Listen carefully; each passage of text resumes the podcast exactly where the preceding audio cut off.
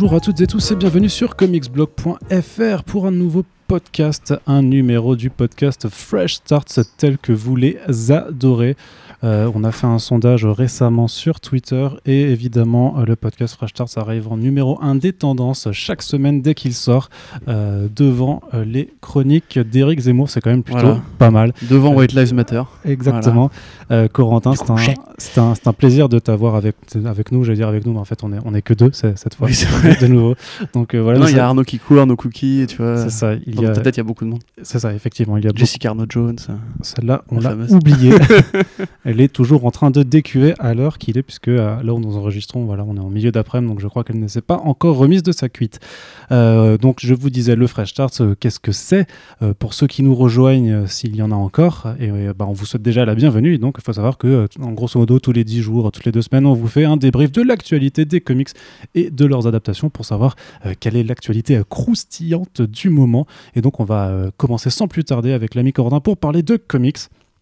Une première petite news, euh, juste qui fait chaud au cœur, il n'y aura pas forcément beaucoup à commenter parce que c'est pas le genre de, news on va dire ah, je suis contre.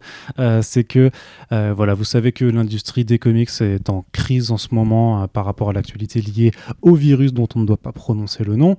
Et donc on avait suivi toutes ces dernières semaines beaucoup d'initiatives qui avaient été mises en place pour soutenir notamment bah, à plusieurs niveaux les acteurs de cette industrie, notamment les comic shops, puisque bien entendu, euh, quand il y a des mesures de confinement euh, généralisées, euh, les boutiques ne peuvent pas ouvrir et pour et même si certains peuvent faire de, la livraison, bah, ça fait prendre des risques à des livreurs et quand on peut pas ouvrir, bah, il n'y a pas de clientèle et s'il n'y a pas de clientèle, bah, il n'y a pas d'argent.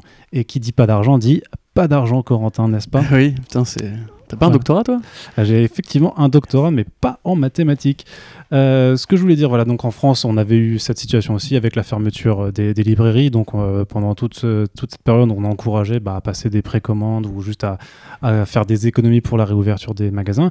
Et aux États-Unis, il y a eu euh, comme initiative notamment bah, des artistes qui ont vraiment fait un- un- une sorte de, de- de- de- de vente aux enchères généralisée où ils proposaient des dessins originaux avec tous les revenus qui allaient à la Comic Book Fund, alors, Charitable Ah oui, Foundation. La Bink. La- ouais, Euh, c'est ça Brit- Non, oui, c'est la, la Book Book Industry. Industry Charitable Foundation. Voilà, merci. Voilà, t'as du mal Et- à sortir. Et donc, euh, parmi euh, les artistes qui étaient vraiment présents, il y avait, d'ailleurs, il y a toujours, hein, c'est Jim Lee qui s'est lancé un, un challenge de faire euh, 60 dessins à raison d'un dessin par jour, et donc de tous les mettre aux enchères, et, de, et voilà, que tous les, euh, que tous les fonds aillent à, au- à cette fondation, sachant que ça a il a été rejoint ensuite par euh, énormément d'autres artistes. hein. Il y avait, euh, alors, il y avait Raphaël par exemple. Euh, là, je les, ai, je les ai plus en tête tellement, mais Bill Sienkiewicz a contribué aussi. Euh, Ron Garnet. oui, euh, ça fait beaucoup. Brian Hitch. Voilà, Brian- Art Brian Adams. Hitch. euh, Voilà. Sienkiewicz, tu l'as déjà dit, je crois. Ouais, c'est ça. Et donc voilà, beaucoup, de trucs. beaucoup de monde. Et euh, bah voilà, à l'heure où on avait fait le dernier article sur le sujet, il faudra que j'en refasse un juste pour mettre à jour les, les- les- les dessins de Jim Lee.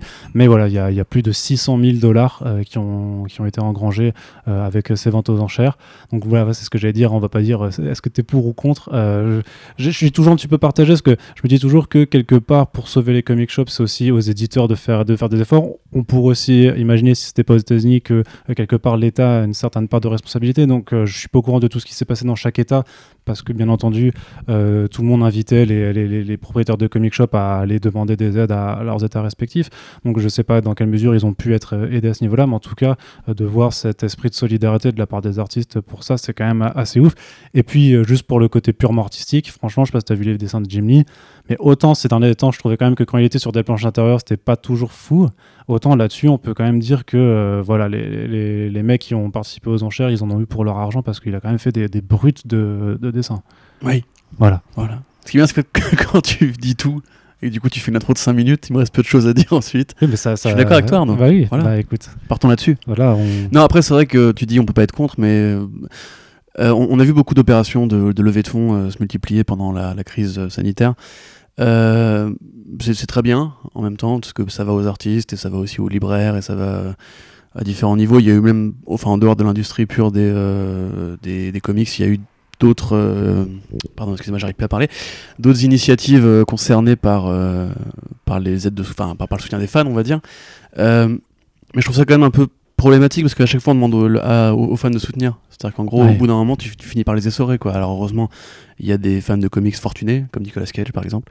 Mais il y a, la plupart des gens n'ont pas non plus forcément. Déjà, il faut qu'ils achètent des bouquins. Ensuite, il faut aussi qu'ils soutiennent les campagnes de Kickstarter. Après, on leur demande d'acheter des planches ou même de donner des- de l'argent entre guillemets gratuitement. Euh, Il y a eu différents degrés. Il faudrait faire une sorte de bilan de tout ce qui s'est fait pendant cette période-là, n'est-ce pas, Kikou Mais euh, par exemple, euh, là, il y avait l'auteur de Ice Cream Man, une série d'horreur euh, anthologique chez Image Comics, qui lui proposait des mini-comics de 4 pages à 2 balles, en disant que un des 2 balles irait euh, à la Bink. Bon, moi je trouve que c'est pas non plus. Enfin, c'est 4 pages quoi. J'ai fait l'effort d'en acheter 2 pour soutenir, tu vois, mine de rien. Il y a quand même, je pense, à la limite, autant envoyer tes 4 balles directement, euh, à- enfin ton argent directement au, au libraire.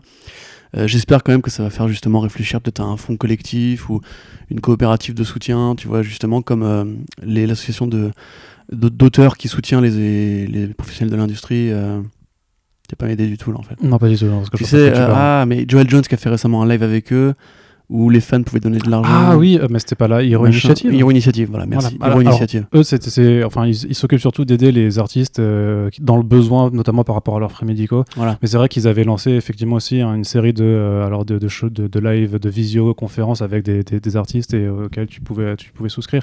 Après, je, je te, je te reviens, je te rejoins juste sur le, le fait que oui, effectivement, on fait contribuer les lecteurs. Après, de façon générale, les collectionneurs sont prêts à débourser plusieurs centaines de dollars pour, pour des dessins originaux. Donc là, effectivement, le truc, c'est qu'il y a eu un peu une production, on va dire, accélérée euh, par rapport au contexte. Mais c'est des personnes qui, de toute façon, euh, auraient euh, déboursé ce genre de somme en allant dans, dans les conventions, chose qui Oui, est voilà, c'est ça. ce pas que dire, faisable. c'est que- que Donc ça, limite un peu. Voilà. Temps, voilà. Non, mais je suis d'accord avec ça. Si tu veux, c'est juste qu'on a vraiment vu beaucoup, beaucoup d'opérations de ci pour ça. Même Mike Mignola aussi qui a soutenu la World Food Organization ou je sais pas quoi. Enfin, une organisation qui, grosso modo, se charge de distribuer des repas aux pauvres. Euh, alors, au départ, c'était en dehors des États-Unis, puis en fait, ils se sont aperçus qu'il y avait tellement de pauvres aux États-Unis qu'ils ont fini par euh, revenir dans le pays. Euh, c'est très bien, et moi je suis très content si les gens justement peuvent avoir un bel objet, une œuvre d'art, contre leur argent qui va aux bonnes causes. Mais mine de rien, ça montre aussi que c'est une industrie qui est soutenue par personne et que si elle est en crise, il faut quand même que ce soit. Enfin, qu'on se démerde tout seul, entre guillemets, tu vois ce que je veux dire? C'est-à-dire qu'en gros, il faut que les fans, de- il faut que la base donne l'argent parce que le- l'aide va pas venir d'en haut, quoi. Et j'espère qu'il y aura des enseignements qui seront tirés de tout ça, peut-être justement comme l'aéro initiative, les libraires qui pourraient se contacter entre elles et mettre, je sais pas, une sorte de compte commun en cas de coup dur. Ça, ça paraît compliqué à imaginer dans une société euh, basée quand même sur euh, la concurrence, la mise en concurrence directe et, euh, Oui. le profit. Euh, le, le simple fait, tu vois, par exemple, que DC ait, ait choisi euh, deux, deux autres distributeurs pour assurer la, la livraison des comics et que ce sont en fait des, des succursales de, de comic shop, fait que les autres comic shops ne voulaient pas être dépendants du coup euh, de leurs concurrents directs. Donc euh, le, Et surtout Midtown, c'est Euh, pas une petite boutique de quartier, quoi. ah non, bah non, non, non, bah c'est parmi les plus gros, euh, ouais, les, les plus gros, euh, les plus grosses boutiques. Donc euh, ouais, ça, ça me paraît un petit peu utopiste d'imaginer ce Soyons genre de. utopistes, c'est le de- monde de d'après, faut. Ouais, ouais, imaginer. bah, tu, tu vois, tu vois bien quel gueule il a le, monde d'après pour. C'est pas, euh, ça pas beaucoup pour changé le fait, moment. hein. pas encore, pas encore.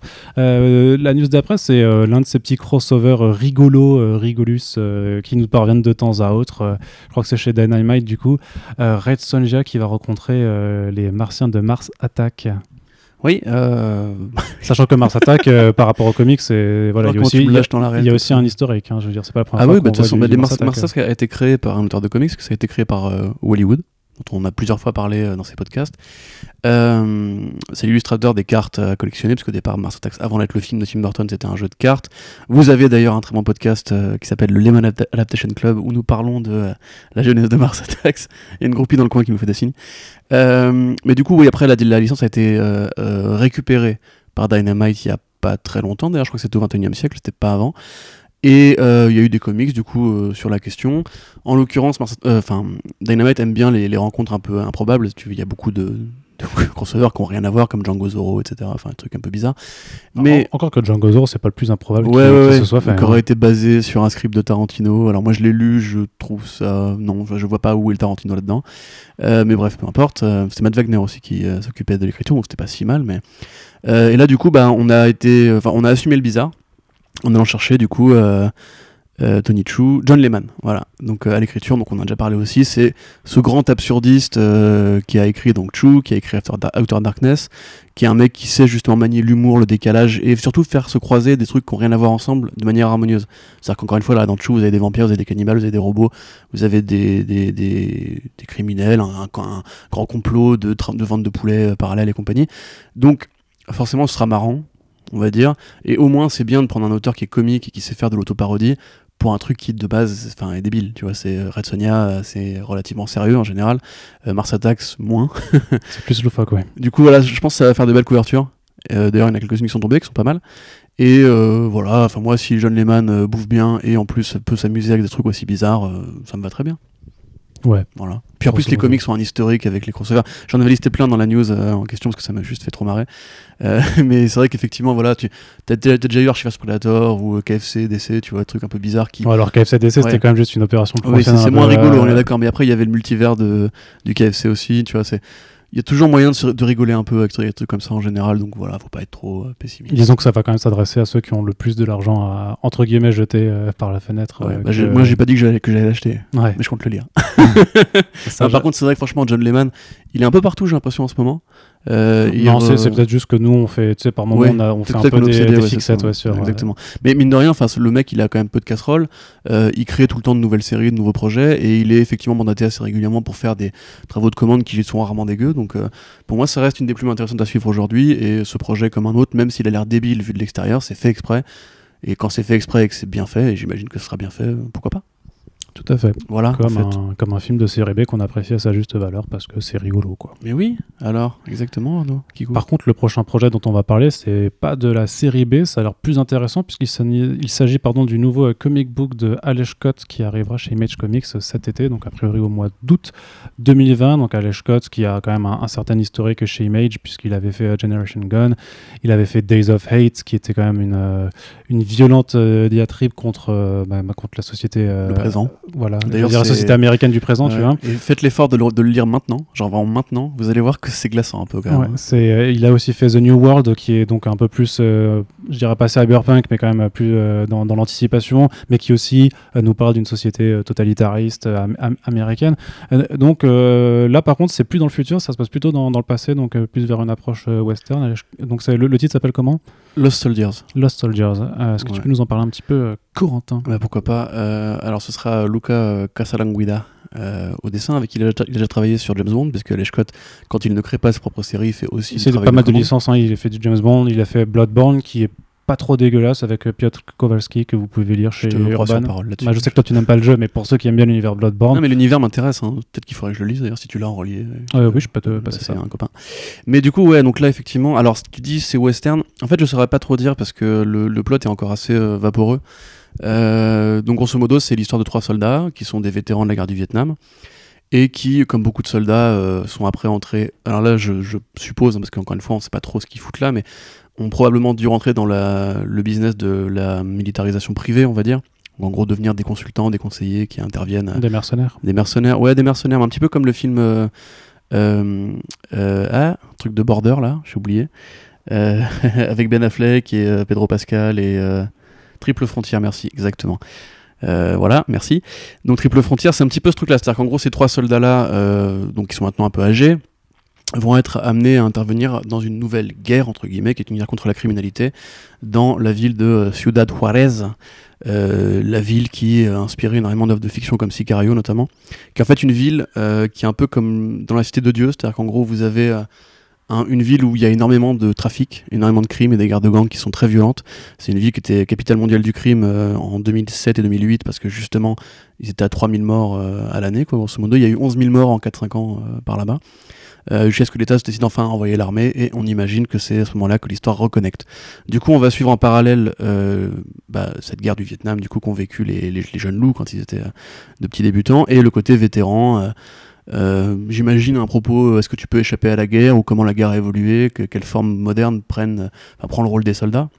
Euh, qui est justement effectivement un truc que tu vois dans Triple Frontière avec ce côté c'est des guerres un- qui sont un peu vides de sens et. Peut-être un rapport aussi à la jungle, euh, la, la jungle nature et la jungle urbaine euh, que représente ce, ce genre de cité. Alors. Oui, oui, ou même le côté les Le- Américains le- qui vont à un endroit où ils sont pas allés bienvenus, tu vois, et qui Ouais. finalement sont, se prennent pour les gendarmes du monde. Je pense que- je pense qu'il y aura du PTSD aussi là-dedans. Ah bah oui, très, connaissant Alex Scott, oui, Mm. ça risque pas d'être une, une série très souriante, on va dire.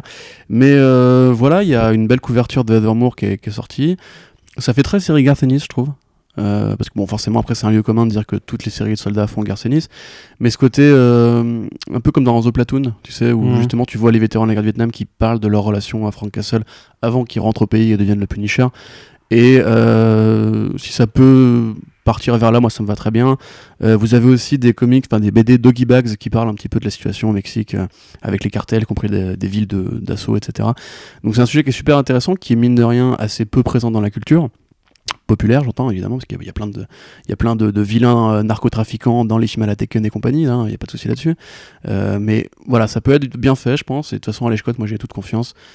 Euh, puis je pense que ça, ça peut se- enfin, sera comme d'habitude assez critique envers les États-Unis, puisque c'est pas un mec qui aime beaucoup, je pense, la mentalité va-t-en-guerre euh, du pays. Et voilà, enfin ça sort du coup en juillet. En juillet, En juillet, en juillet 29, déjà. 29 juillet, donc Ouais, coupons la boire en deux. Bah écoute, on essaiera de, de, de- de refaire un petit passage euh, là-dessus, puis à l'occasion, pourquoi pas, ce serait pas, ça, ça pourrait être une idée, je sais pas, je dis ça comme ça, hein, vraiment. un podcast à Scott euh, ouais, ce serait. Mais pourquoi pas? Bah écoute, Bah écoute, faudra juste qu'on moi je pense que ça passe. ouais. c'est- C'est c'est- c'est la bonne idée. Bah écoute, on y, on y réfléchira.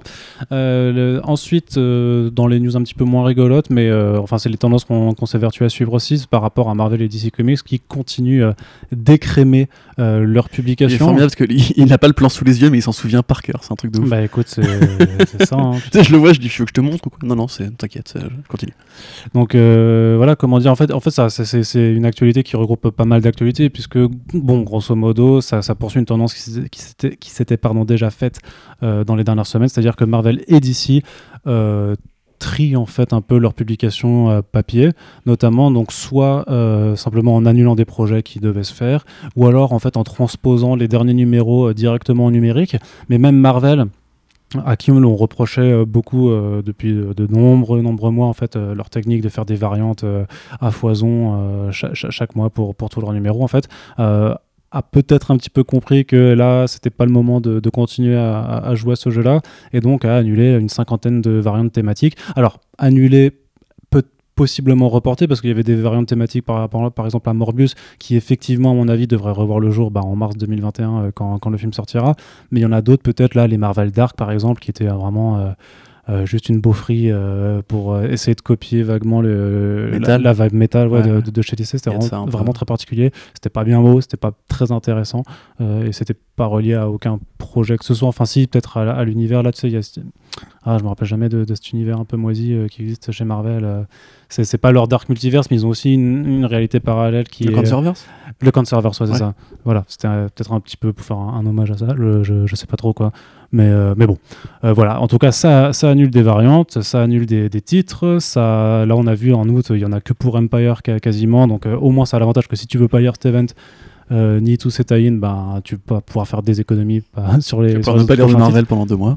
Non, mais, non, mais vraiment, d'ailleurs, cette semaine, alors on enregistre ce podcast, cette semaine, il y avait zéro single issues chez Marvel. Donc voilà, il y a plusieurs séries, il y a, a 5-6 séries maintenant, euh, peut-être un tout petit peu plus, qui sont passées en, en digital only, c'est-à-dire qu'en fait, ça- elles sont en numérique et pour, si vraiment vous tenez au papier, il faut racheter les TPB à la fin. Donc quelque part, ça permet aussi d'économiser de, de, euh, de dire de, de la place et, et de l'argent parce que j'imagine que beaucoup de gens vont, euh, vont sûrement, bah, finalement, je vais faire du trade waiting. Quoi. Ils vont, ils vont pas se dire j'ai investi euh, dans euh, 4 dollars chaque mois pour euh, mon fascicule, je vais pas parce que c'est la même somme, tu vois. Donc euh, tu, tu vas pas Mm, le faire ouais, bien pour, euh, pour, pour du numérique. Sauf si euh, ce qui serait malin. Enfin, je veux dire, ce qui serait malin, c'est que si tu avais des coupons pour dire, bah regardez, j'ai continué jusqu'au bout, donc je peux avoir le TPP gratos à la fin, mais en fait, ça marche. euh, Ah ouais, non, non, ça, ça, marche pas. c'est impossible, c'est bien le monde des bisounours. hein. Ouais, ça c'est clairement, c'est le monde d'après, d'après, d'après, Ouais, c'est euh, C'est le monde post-capitaliste, euh, post-guerre, pense que tu Non, non, ça, ça ne marche pas. Mais bon, voilà, enfin voilà, comme dit, il y, a- il y a quelques séries, chez, même chez DC, où en fait les deux derniers numéros, en fait, parce qu'en plus c'est des annulations de séries, donc euh, vont, se faire. Ils écrèment pas mal dans le côté Sandman Universe aussi. Ouais, Lucifer bon. of Whispers. C'était déjà prévu, House of Whispers, c'est pas nouveau. Ouais, ouais. Donc, euh, mais c'est vrai qu'ils les passent du coup juste en numérique pour, euh, pour faire de la place. Euh, Marvel, bah, moi, moi, ce qui me chagrine un peu, c'est Valkyrie Jane Foster. Euh, Ouais. que, bon, j'ai pas lu en entier, mais j'ai j'ai commencé, c'était pas dégueu. Scream, bon, bah voilà. On s'en branle, ça, ça, ça m'étonne Ah, déjà qu'elle soit encore publiée. Hein. A- Après, je pense que vraiment, c'est les titres qui se vendaient le moins, tout simplement. hein. Oui, oui, bah, très probablement. ou qui, mais, ou qui euh, peuvent pas attirer assez de monde dans les boutiques pour justifier qu'on qu'on les Non, imprime. je pense juste que c'est des titres qui vendent, qui vendent le moins, tout, Mm. tout bêtement, ça. Ça paraît normal. Après, voilà, il y a des coups d'épée dans l'eau, genre euh, le Werewolf by Night. Ou... Et c'est vrai que bon, moi, je me sens moins concerné, mais il y a plein de gens qui aiment en fait la, possession de singles. Euh, on a vu les commentaires d'ailleurs, qui euh, trouvent ça un peu, ouais, un peu débectant, parce que je veux dire, il y a quand même rien de plus cool que de posséder le dernier numéro d'une série. C'est comme le premier numéro, tu vois, c'est c'est des trucs qui sont assez, euh, assez importants entre guillemets. Euh, et puis en plus, du coup, ça enferme entre guillemets ceux qui voulaient juste acheter les deux, les deux derniers numéros, en l'occurrence d'House of Whispers, dans l'achat d'un TPB complet, où du coup ils vont déjà ils vont Ouais. acheter des Bah. numéros qui sont déjà en single. Sauf si, comme dit, ils passent au numérique parce qu'il y a quand même cette option-là qui, qui leur est proposée. Mais c'est vrai que s'ils tiennent absolument au physique, ouais, c'est un, un peu naze. Après, euh, encore une fois, moi, dans les déceptions de voir certains, certains titres annulés, euh, je trouve ça quand même très bien. Parce que ça fait des années qu'on dit qu'il y a une surproduction, ça fait des années que le nombre de singles augmente, etc. Euh, là, en l'occurrence, effectivement, c'est un peu triste pour les artistes qui sont concernés, qui du coup bah, vont perdre des revenus. Mais euh, pour les libraires, tu peux pas assumer à la fois les big two, l'indé, de manière équitable et proportionnelle et harmonieuse. Là, honnêtement, bon, en Empire, moi justement, je, ne, je ne comptais pas le lire, donc ça m'arrange très, ça, ça me va très bien. Mais euh, même les 2020, enfin, il y a des times de 2020 qui sont passés en numérique, etc. Donc, euh, enfin, de Iron Man 2020. Donc, euh, dans l'ensemble, je trouve que ça, amène un peu de, raison, on va dire, de, raisonnabilité dans, dans tout le calcul. J'espère même que ce sera un truc durable, entre guillemets, que à la limite, ils verront des calculs d'équivalence et ils se diront qu'en fait, bah, ça marche pas trop mal et que peut-être que ça va convertir des gens en numérique qui étaient vraiment fans de, de Scream. Euh, je sais pas, peut-être. Mais voilà, tu vois, donc, dans l'ensemble, c'est une bonne chose, je trouve. Mais effectivement, il y a plein de lecteurs qui vont être laissés sur le carreau. Et à côté, tu as quand même DC qui continue de, de mettre l'emphase sur leur ligne Digital First. Donc il y, a eu- y a eu cette nouvelle série euh, DC's de- qui, qui a été annoncée. En fait, il y a même des, des titres qui étaient prévus pour les, euh, les, Giants, là, qui étaient un peu euh, exclusifs au Walmart avant, qui intègrent ça, et même des nouvelles séries qui sont pensées pour ça.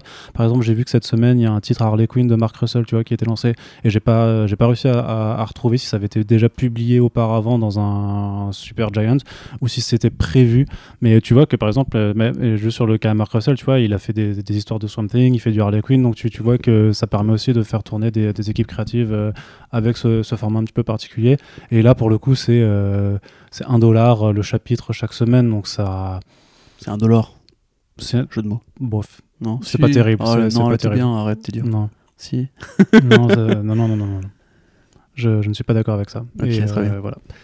Euh, bon, tu veux rebondir Non, mais ou- c'est toi, qui dois rebondir. Ah, c'est- toi qui viens de faire un jeu de mots nul. Donc, Non, il était très bien. C'est à toi de, très bien. te rattraper Je là. t'as rigolo sur les réseaux sociaux. non, mais justement, pas du tout.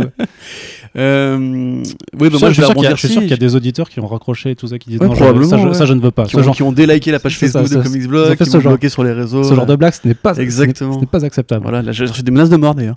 Euh, non, moi, ce qui me surprend plus, c'est le projet euh, Manhunters de Oui, Marc. Andreco. Pour le coup, je con, ouais. comprends pas parce que pour le, enfin, ils avaient quand même commandé les numéros. A priori, ils étaient. Enfin, en général, on sait que quand euh, une série comme ça est, est annoncée en plus assez proche, T'as au moins un ou deux numéros voilà, de fait. qui sont déjà prêts. Donc pourquoi? Ça me rappelle un petit peu quand ouais, Marvel avait annulé la série Vision, tu vois. C'est des trucs. euh, pourquoi? En l'occurrence, en plus, Léviathan, a priori, reste un, un- un milestone de- du parcours de Bendis. Bendis qui continue à travailler sur, sur Superman. Il y avait un lien avec l'origine même de l'univers DC, donc en gros un truc à la Bendis, enfin la lecture de Bendis sur l'univers DC. Bah, ouais, c'était un, Euh, entremêlement avec le titre Naomi aussi. euh, Voilà, donc, euh, justement qui débarquait. J'ai un peu du mal à comprendre Ouais. euh, ce choix-là. En plus, c'était que 5 numéros. Enfin, il n'y a, aucun risque à le faire. Même en digital, il n'y a aucun risque, tu vois. Donc, euh, je comprends pas trop. Euh, mais dans l'ensemble, voilà, c'est un, un tri euh, très général. J'aimerais bien avoir des nouvelles de la Batman, euh, enfin de la série Batman Black and White, qui était euh, supputée en numérique Ouais, par bah, Bleeding Cool. Bah, peut-être que c'était qu'une supputation du coup. Bah ouais. Ou alors il met, il met plus de temps que prévu. Ouais. Mais euh, voilà, bon après, euh, je sais pas, il, faudra voir, il faudra faire un bilan avec les comic shops euh, d'ici quelques mois pour voir si ça a pu aider. Bah, aussi, D- DC justement. et Marvel quoi. Alors celui-là, tu vois, là, ça, non, tu vois, non. ça c'est de l'humour, tu vois. Non, non, en plus c'est bah, redondant si. ça. Tu l'as Ah déjà non. fait au moins 20 fois. Oui, mais, Tu vois, il n'y a aucune recherche, Arnaud. mais l'humour de aucune prise de risque. Toi, tu y vas comme ça. C'est c'est ça d'avoir une catchphrase, tu vois, d'avoir un personnage qui fait toujours même truc, tu vois. Ouais, Tu vois, gros relou en fait. Non, mais t'as tort. tu vois, tu vois, tu vois, qu'un jour tu. T'as Mais tort, t'as tu vois, tort, sur le le super truc, héros Marvel, ouais, le pitch à la framboise. ouais. Exactement. Continue, Arnaud, continue. Voilà, c'est comme ça. C'est comme ça qu'on forge une communauté. C'est Avec ce- Anderson qui- avec ce genre, euh, à côté. Nous avons une auditrice qui est désespérée, euh, effectivement, à, à nos côtés.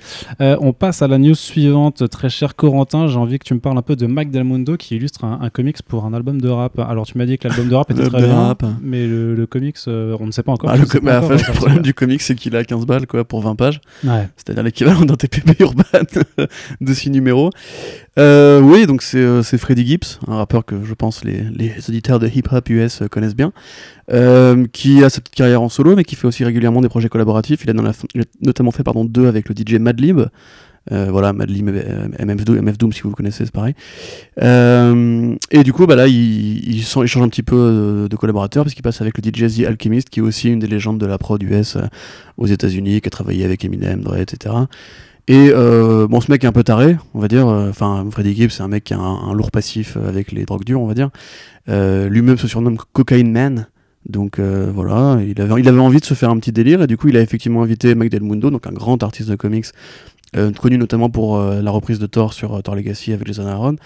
Et euh, ils ont signé ensemble, parce qu'a priori c'est lui qui, écrit le scénario, un comics de 20 pages dans lequel euh, Freddie Gibbs et The Alchemist euh, tentent de monter euh, le business des jeux d'argent et euh, vont tomber sur une concurrence très féroce, on va dire, de la part des fumeurs et des sniffeurs. Euh, dans les extraits qu'on voit sur Instagram, on voit notamment l'espace de, nez gigantesque qui leur cavale après et tire dessus, et c'est trop bizarre. Donc voilà, je pense que si vous aimez euh, la poudre blanche de Colombie, euh, c'est ce qu'il faut. Si vous avez 15 balles à mettre euh, là-dedans, bah voilà, ça, existe. Effectivement, l'album est très bien. C'est euh, pour les gros nostalgiques du hip-hop des années 80-90, euh, enfin 90 plutôt, parce que 80 c'est quand même très, très différent, avec euh, des prods très à l'ancienne. Enfin, Gibbs, c'est un mec qui, s'inspire vachement de DMX ou, ou de Tupac, enfin tous ces, ces, ces vieilles légendes-là.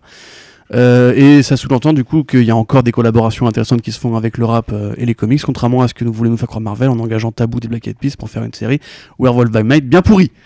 Voilà. Voilà, donc ça c'était le petit scud placé en. en- Non, en- c'est nul, c'est nul.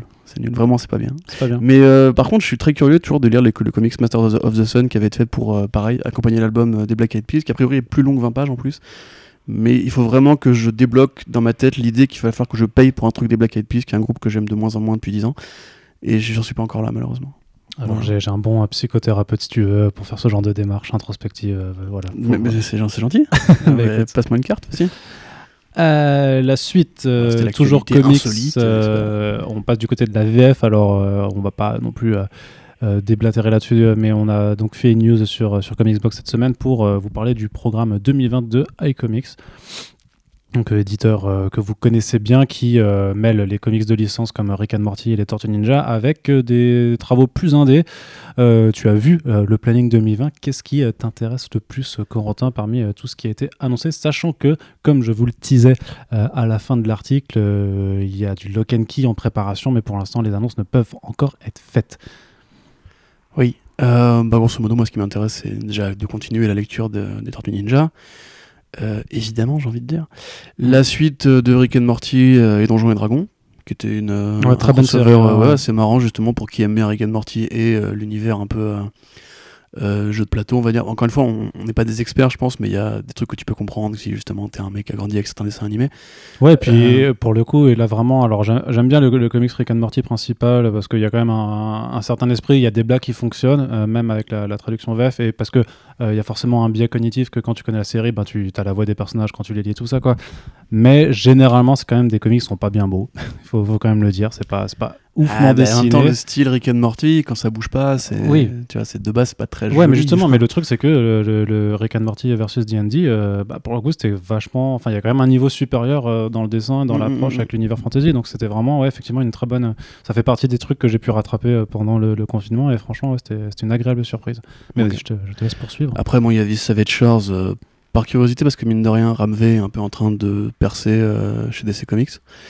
Euh, puisqu'il a récupéré Catwoman et qui fait. ça, il fait euh, Justice League Dark aussi. hein. Ouais, ouais, il, a, il a fait aussi un court numéro de DC Love Stories. euh, Oui, il s'était mis sur pas mal de, numéros comme ça. Et d'ailleurs, il fait aussi une courte histoire sur justement pour introduire son, son run sur Catwoman. Il avait fait, il a fait une, petite, une courte histoire avec Fernando Blanco qui est dans le numéro euh, anniversaire qui est sorti cette semaine à l'heure où on enregistre ce podcast. Voilà, donc du coup, ce serait intéressant de voir d'où vient ce, ce garçon qui a priori va. Alors, c'est moi, j'ai pas encore trop lu beaucoup de choses de lui, donc je sais pas trop quel est son style, mais a priori, il va compter parce qu'il a quand même une ascension assez fulgurante depuis quelques mois. Euh, Invisible Kingdom aussi, évidemment, J. Wilson et Christian Ward, que justement j'avais vu passer, mais j'ai pas pris le temps de le lire et du coup, en trade, ce sera, je pense, plus intéressant. Et puis, évidemment, Power Rangers Tortue Ninja, dont vous, dont vous avez déjà parlé, qui est très bien. Qui est juste une lecture euh, défouloir, plaisante, nostalgique, bon délire. Ça cherche pas midi à 14h, mais c'est vraiment l'équivalent de nostalgie de Batman Tortue Ninja, de Freddy Williams 2 et James Tynion 4.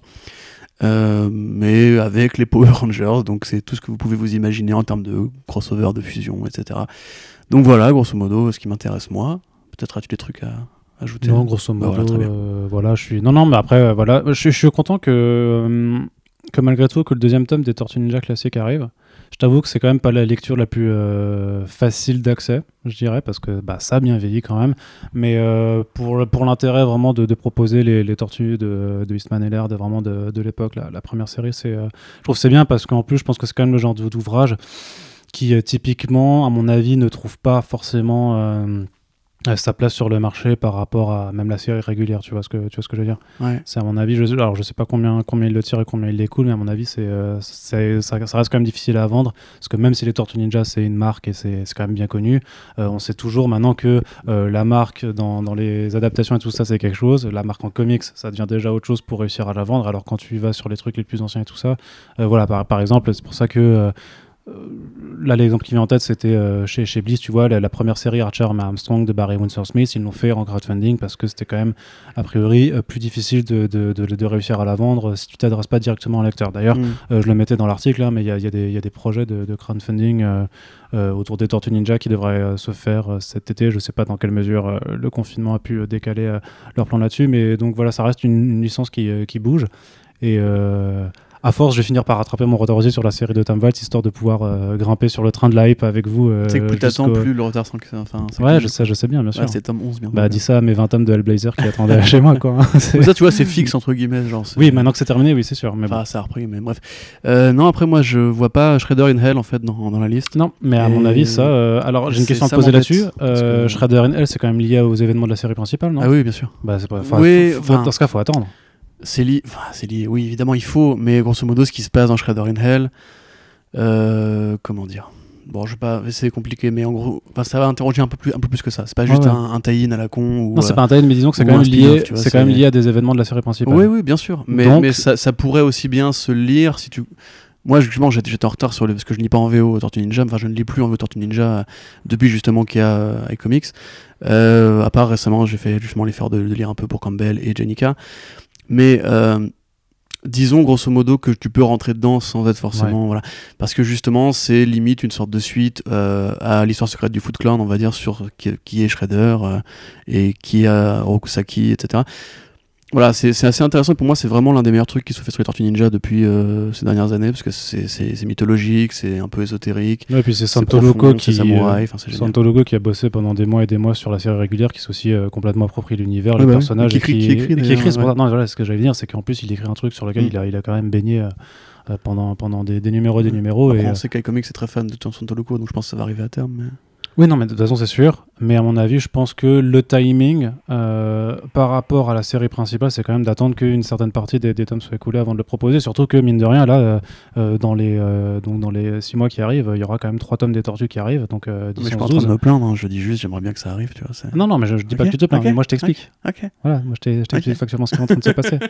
Voilà, je te, donc assieds-toi, reste tranquille et écoute bien, tu vois. Je suis bien assis Donc voilà, t'as déjà trois tomes, c'est quand même déjà bien, plus les classiques, plus le crossover Power Ninja. Bon, ah, voilà, Power Ninja. Power Ninja, tout Ouais, à fait. mal, ça. ta Putain, gueule. ça. Ta Power. Rangers. Donc voilà, il y a- non, je veux dire qu'il y a quand même déjà pas mal de tortues. Comme dit, il y a d'autres, euh, il y, a, il y a- il y a une autre euh, quand même euh, œuvre phare de, de iComics qui devrait avoir droit à quelque chose cette année. Donc euh, bon, je veux dire, c'est pas non plus, euh, c'est pas un éditeur qui écoule 15 tomes, euh, 15 euh, pardon, 15 bouquins par mois, euh, comme, comme les gros Non, du, milieu. Donc euh, voilà, euh, il y a les envies, il y a la gourmandise, et puis parfois il faut attendre aussi. C'est-à-dire, c'est comme, euh, voilà. Hein, c'est comme un beurre. euh, Non, je voulais faire une analogie gorille, sexuelle, mais en fait, ça, ça a l'air d'être. euh, euh, voilà, non, donc non. Il y a, peut-être des enfants qui nous écoutent, donc voilà. Bon, tu crois? Dis- disons, que par- disons que parfois, pour, pour apprécier, il faut, faut attendre. Oui. Voilà. Comme le préliminaire. Donc, euh, exactement. Voilà, c'est ça que tu voulais fait. dire? Non, c'était pas autre, chose. Mais Bah, euh, voilà. Non, mais non. Je- curieux, hein, mais non, non, je, je m'auto-censure. Euh, voilà. Ok. On continue Oui. On continue donc avec une dernière news sur la partie comics pour euh, Gail Simon, qui, euh, à la façon un peu de ce que, de ce qu'a fait justement euh, Jim Lee euh, on- de- de- de- pour l'industrie des comics, a lancé un challenge. Euh, là, il y a quelques jours, euh, en fait, en réponse donc aux, événements qui ont lieu euh, depuis depuis plus d'une semaine aux États-Unis. Donc, on, on va pas vous refaire le, topo. George Floyd, énième noir américain tué par un policier et qui, avant que ne les manifestations prennent lieu, bah, n'était pas inquiété pour pour son acte qui pourtant a été filmé. Donc recrudescence du mouvement Black Lives Matter, Black Lives Pardon, euh, bah, qui, qui persiste aux États-Unis depuis depuis très longtemps pour interroger euh, bah, le racisme sociétal et notamment bah, l'impunité des policiers qui tuent euh, des personnes noires.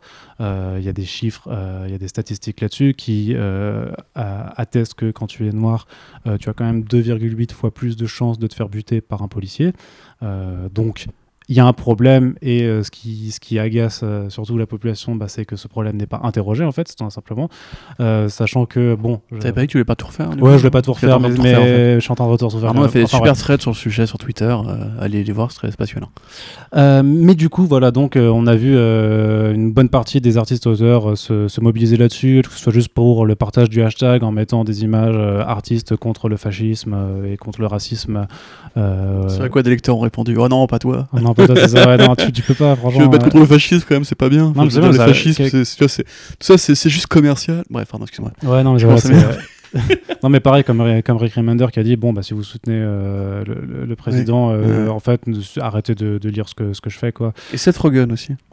Oui, ça, bah, revient oui, un peu plus in- incisif encore parce que autant tu vois, autant Rick Remender dans la formulation, je suis désolé, il a juste dit bah si en fait euh, c'est pas juste si vous êtes c'est pas si vous êtes pas d'accord avec mes opinions, c'est juste si vous soutenez ce type qui voilà, j'ai je- si je vais, je- ça me saoule. Le, le mec a, re- a refusé l'année dernière, enfin pendant euh, quand il y a eu l'attentat à Charlestown, il a refusé euh, de reconnaître Charlottesville. euh, Charlottesville, pardon, la, la- la violence de la part des, des groupes suprémacistes blancs. ça, il a dit qu'il y avait des, des gens Des gens- bien et des gens méchants dans les deux camps. Ouais, c'est ça, voilà. Et very nice people, tu vois. Mm, il, a, c'est il avait ça, c'était quand même. Enfin, il refusait de, juste de dire il y a un problème avec les suprémacistes blancs. Non, quoi. mais là, il fallait pas besoin de. Tu vois, le, le mec de même- côté- le mec a appelé à tirer sur la foule. Il était censuré de Twitter. Il est en train d'être censuré de Snapchat. Je pense qu'il y a plus grand chose à faire. Tu vois, c'est tout à fait normal qu'un artiste comme Rick Remender, qui en plus est ouvertement punk et de gauche, euh, euh, donne son avis sur la question politique. Le problème, si tu veux, c'est que les fans pensent que les auteurs leur appartiennent, comme ils pensent que les personnages et les comics leur appartiennent, ou les films, etc. Et euh, reprochent à un mec d'avoir une, opinion politique engagée, alors que c'est pour ça qu'on aime ses comics. Et effectivement, lui aussi s'est battu parce qu'il a reçu énormément de messages à base de euh, t'es un vendu, euh, oh là là, politiquement correct et compagnie. Enfin, je pense pas qu'on puisse dire de Rick Remender qu'il est politiquement correct. Euh, ou bien sale gauchiste, après ça c'est voilà, encore un autre débat, mais euh, il y a eu beaucoup du coup dans le week-end de, de prise de position. Et si tu veux qu'on connecte au sujet, du coup, Gail Simon effectivement a lancé un challenge, on va dire, euh, où elle, appelle ses collègues euh, artistes, auteurs, etc. à vendre leurs produits rares, comment dirais-je, leurs pages, leurs planches, leurs, leurs pages de Grosso modo, ouais, tout, tout, tout, un peu tous les, ouais. voilà, tous les trucs euh, qui, qui se collectionnent, donc euh, des planches originales, des couvertures originales, des, des, des choses comme ça. Quoi, Voilà, et de donner l'argent euh, à des associations qui soutiennent les mouvements comme Black Lives Matter. Euh, sachant que ça commence à se faire aussi au niveau des, des grandes marques, puisque Disney, après avoir euh, envoyé à toutes ses succursales un, copier, un copier-coller de communiqué de presse à base de on est, on est trop pro-intégration et tout, euh, a quand même donné 5 millions de dollars à une association pour. alors, c'est la défense des personnes de couleur, c'est pas juste pour les Nord-Américains, les Afro-Américains. Euh, Lego aussi, c'est 4 millions, donc ça commence vraiment à. Pokémon a donné 500 000 dollars aussi, je crois, ou Voilà. 50 000, je sais plus. un Voilà, truc donc comme je ça. pense que ça fera un, un blow intéressant, mais surtout c'est les, enfin à travers ce côté-là, c'est aussi l'éveil des consciences qui est important, parce que donner de l'argent, je trouve c'est une très bonne chose, surtout de la part des grands groupes. Là, on en revient à ce qu'on disait tout à l'heure. Je, moi, je trouve ça très cool si les collectionneurs, encore une fois, peuvent soutenir une bonne cause en dépensant leur argent. Pas de souci là-dessus, et c'est très bien que Gail Simon s'empare de ce truc-là. Je pense qu'elle essaie de faire ce qu'elle peut à son niveau, quoi, on va dire. Bah, bien sûr, ouais. Mais euh, surtout, il faut surtout commencer à, à lancer le débat parce que au-delà même du côté euh, donner de l'argent, essayer de, de, de réaliser qu'il y a un problème avec ça, il y a aussi, ça met en lumière entre guillemets un racisme ordinaire ou une envie de ne pas affronter le racisme, de considérer qu'il n'y a, pas de racisme et que all lives matter, etc. Euh, ça, c'est un truc qui, pour le coup, je pense, est plus problématique. Et j'aimerais bien voir plus, d'artistes de comics s'engager sur ces questions. Parce que personnellement, j'ai eu le malheur de dire que par exemple Marvel devrait publiquement condamner le Comics Gate.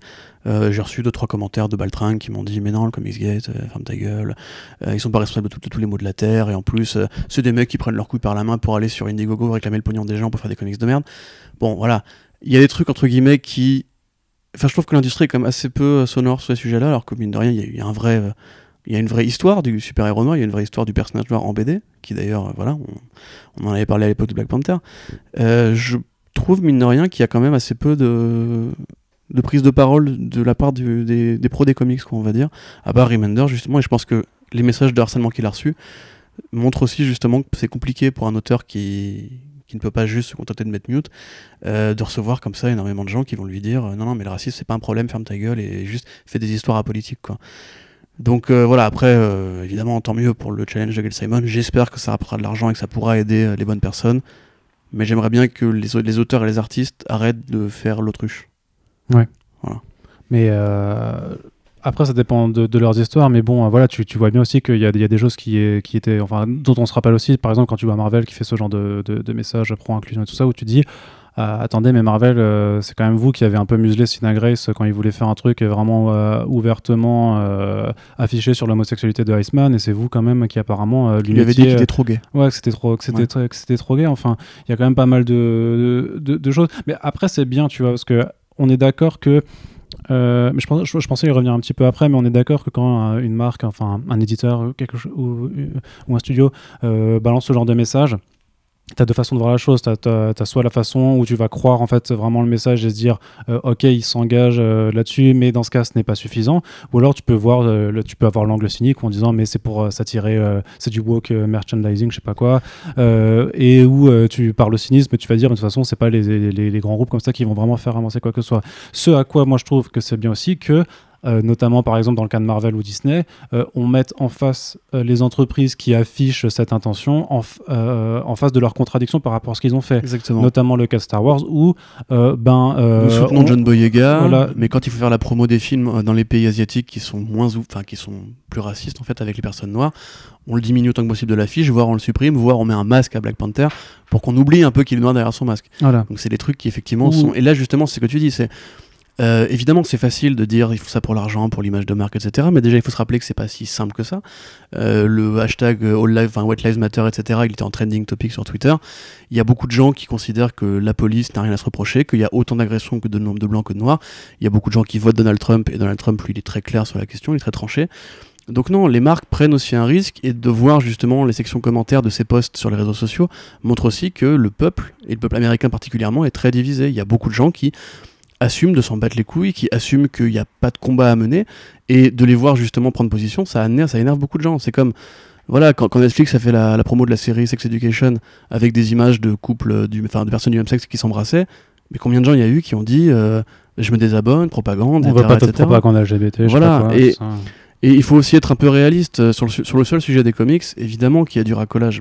Quand Stan Lee et Jack Kirby ont créé Black Panther, c'était à l'aune des droits civiques, à l'aune justement de Martin Luther King et Malcolm X, ils se disaient que c'était dans l'air du temps. Donc ils n'ont pas fait ça, juste par, euh, par bienveillance ou parce qu'ils étaient des mecs sympas qui voulaient soutenir la cause. Il y avait de ça, mais dans l'ensemble c'était aussi pour conquérir de nouveaux publics parce que c'est une entreprise. Mais mine de rien, ça a laissé un personnage intéressant, un modèle qui aujourd'hui est encore véhiculé, qui a encore des choses intéressantes à dire sur le plan politique, euh, qui a engendré plein de clones, donc en gros qui a fait progresser la cause. Donc au final, tu peux très bien marier la chèvre et le chou, tu vois, enfin, tu, peux très bien faire les deux, tu peux très bien faire pour l'argent une bonne action. C'est au départ, le capitalisme n'est pas forcément que négatif, c'est ça l'est devenu, et du coup on se méfie. Mais tu peux aussi faire des, l'écologie éolienne par exemple, l'écologie euh, verte, on va dire. Euh, ça peut être une bonne chose si c'est fait de manière éthique. C'était, tu vois, il y a plein d'exemples comme ça, quoi. Et en l'occurrence, moi je trouve que c'est pas assez ce qu'ils font. Euh, quand Marvel a, vraiment relayé le même communiqué de presse que Disney, à la virgule c'est la maison mère. Non, mais on s'en fout. Marvel, ils ont une, histoire différente que Disney, particulièrement. Disney n'a pas forcément toujours fait les, bonnes choses au niveau euh, présentation. Marvel a une autre histoire. Marvel s'est positionné à plein de moments. Euh, le moment Marvel Now était un truc super engagé. Et la preuve que c'est un risque, parce que tout le monde a dit à l'époque, ah, c'est racoleur, etc. Au final, les ventes ont chuté. Donc c'est bien un risque de faire de la défense des minorités. Tu vois ce que je veux dire? Euh, Et on en parle encore aujourd'hui, quelque part. Legacy était un peu en retour en arrière. Mais quand aujourd'hui, tu as, Cebulski qui dit Je veux pas d'histoire politique, euh, quand euh, tu as des personnes, enfin, tu as le Ron de Tennessee Coates en face, ou même un, auteur noir sur Captain America, tu as plus de choses à dire que faire un simple copier-coller d'un grand groupe comme Disney. Et ça, ça m'énerve parce que justement, tu as l'impression que eux, ils oublient complètement que dans leur propre champ d'activité, il y a des problèmes qui se posent par rapport au manque de noirs en artistes, en scénaristes, au manque de personnes de couleur en général, euh, même, même au sein des lecteurs. Tu vois, c'est ce que me disait Mark Wade, il me disait, euh, c'est parce que justement, pendant, pendant, beaucoup de générations, il n'y a pas eu assez de personnages qui ressemblaient au lectorat euh, issu de la diversité que ces gens-là ne sont pas venus taper à la porte pour demander du travail. Aujourd'hui, ça commence à arriver. On le voit avec Vita Ayala, on le voit avec Neddy Okoro Kafor, aide-moi. Ouais. Euh, et même, euh, enfin voilà, Jin et compagnie, c'est des mecs qui au départ sont un peu des pionniers. Donc moi, je considère que c'est un risque, mine de rien, que prennent ces compagnies à une époque où l'extrémisme progresse. Euh, y compris en France. Voilà, on, pour rien vous cacher, on a passé un week-end un peu compliqué euh, par rapport justement à des, gens qui considèrent que le racisme, euh, il faut arrêter d'insulter les racistes. Voilà. Et je trouve, mine de rien, qu'il y a il y a peu de il y a peu vraiment de genre on a compris on va s'engager on va faire un truc etc parce que signer un chèque c'est facile entre guillemets même Marvel eux-mêmes n'ont pas l'air de vouloir mettre la main à la poche et Disney en tant qu'entité qui, qui donne les, les 4 millions enfin 5, 5 millions pardon. Peut-être que si Marvel justement disait bah voilà on va essayer peut-être de, de, faire des bootcamps euh, pour drafter des, des, auteurs noirs ou faire un mois spécial Black Panther, mais, mais, ce serait aussi en un sens. mais, c'est trucs qu'il faut faire monter tu vois. Oui, oui, non, mais même, même au-delà de ça, c'est juste rappeler aussi bah, l'historique et les bases même en fait des, des comics de super-héros qui sont qui quand même été fondés par des gens qui ont fui le nazisme en fait. bien sûr, un moment, bah, évidemment. Et, et, même si aujourd'hui ça s'est transformé en une industrie et que voilà il faut vendre du, du papier et tout ça, euh, c'est ce que je disais dans, dans mon édito, tu vois, c'était je me y a, parce que justement on dit ouais c'est trop facile, c'est pour faire du, du work merchandising, je sais pas quoi, mais faut pas oublier que euh, si Marvel ferme sa gueule, si, si DC aussi ferme sa, ferme, sa gueule sur de nombreux points, c'est parce que euh, il y a une réalité aussi qui est faite qui est que euh, ces marques euh, comptent malgré tout sur le pognon qu'ont euh, leur public le plus à droite. Quoi. et c'est pas juste une question d'être conservateur, c'est aussi une question d'être bah, d'être, raciste ou, homophobe. Quoi. Et voilà, vraiment. Bien sûr. Et, et, donc, et on le voit par rapport aux réactions que tu dis, je pense que sans faire dans l'évangélisme de ces grandes boîtes qui sont bien sûr là aussi là pour faire de, la thune, je pense que c'est pas innocent que des grosses boîtes comme ça en fait affichent ce, ce, genre de message. Et juste dans mon cas personnel, en, parce que effectivement j'avais fait un j'avais repris le tweet de Netflix en disant bon bah du coup les racistes euh, de merde euh, vous allez euh, faire quoi? Vous allez vous désabonner? Et j'ai pas mal de gens qui m'ont effectivement répondu avec une capture d'écran de leur désabonnement de Netflix. C'est à dire qu'on en est à un point où on en est tel enfin ça devient limite une fierté de revendiquer le fait de condamner le racisme en fait aujourd'hui c'est pas bien. c'est pas bien. C'est pas bien voilà. Et c'est à dire qu'en gros il faut lutter contre les, les ces villes hypocrites qui condamnent le racisme. C'est-à-dire qu'en gros, même on s'en est à un point où en fait, être subversif et donc être cool, c'est voir à travers cette propagande. Ouais, c'est ça, c'est voilà. horrible quand même. Enfin, je sais pas. Enfin, au-delà même de l'humour ou du, comment marche le capitalisme et l'image de marque, le marketing, etc. Enfin, je, suis désolé, le racisme c'est mal. Et là, vous pouvez isoler la phrase et dire le racisme c'est mal. Regardez comment il est intelligent. Ouais, mais enfin, c'est juste.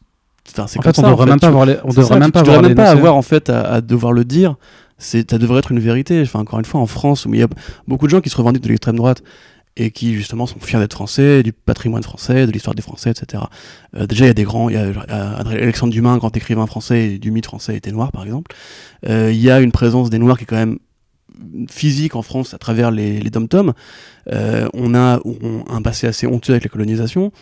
Et puis même, il y a écrit égalité, fraternité dans notre putain de logo. Enfin, je veux dire, mais je comprends pas trop, en fait, comment est-ce qu'on a réussi à se scinder à ce point-là? C'est-à-dire que maintenant, bon, évidemment, t'as les débiles de Fortune qui considèrent que, voilà, on va dire que le racisme c'est mal, c'est tellement un lieu commun qu'en fait ça devient ridicule et tu peux t'en moquer.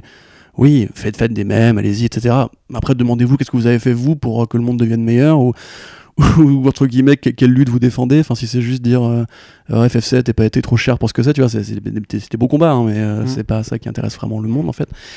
Et puis, moi, c'est vrai que ça, ça m'a un peu surpris, justement, pareil, Paul Renault qui a, qui a posté son truc euh, Comics Against Fascism. Il y a des gens qui lui disent, bah non, pas toi, mais, mais qu'est-ce que ça a de mal de dire que les comics contre le fascisme. C'est le mec qui a dessiné Captain America, qui bah est avec la période avec Sam Wilson dessous, genre, mais, mais qu'est-ce que vous avez lu ces dernières et années Et puis, comme tu dis, au, au départ, les, les, les, comics de super-héros ont été inventés par euh, des jeunes juifs qui ne trouvaient pas de travail, qui étaient issus de l'immigration euh, d'Europe de l'Est principalement, euh, qui sont arrivés à New York, qui, voilà, ont créé des, power fantasy. Je veux dire, Superman, c'est pour, pour Jerry Siegel, qui pareil avait vécu un drame personnel, c'était un justicier, c'était un justicier qui combattait au départ pour la justice sociale, avant que ça devienne un produit de marque, etc.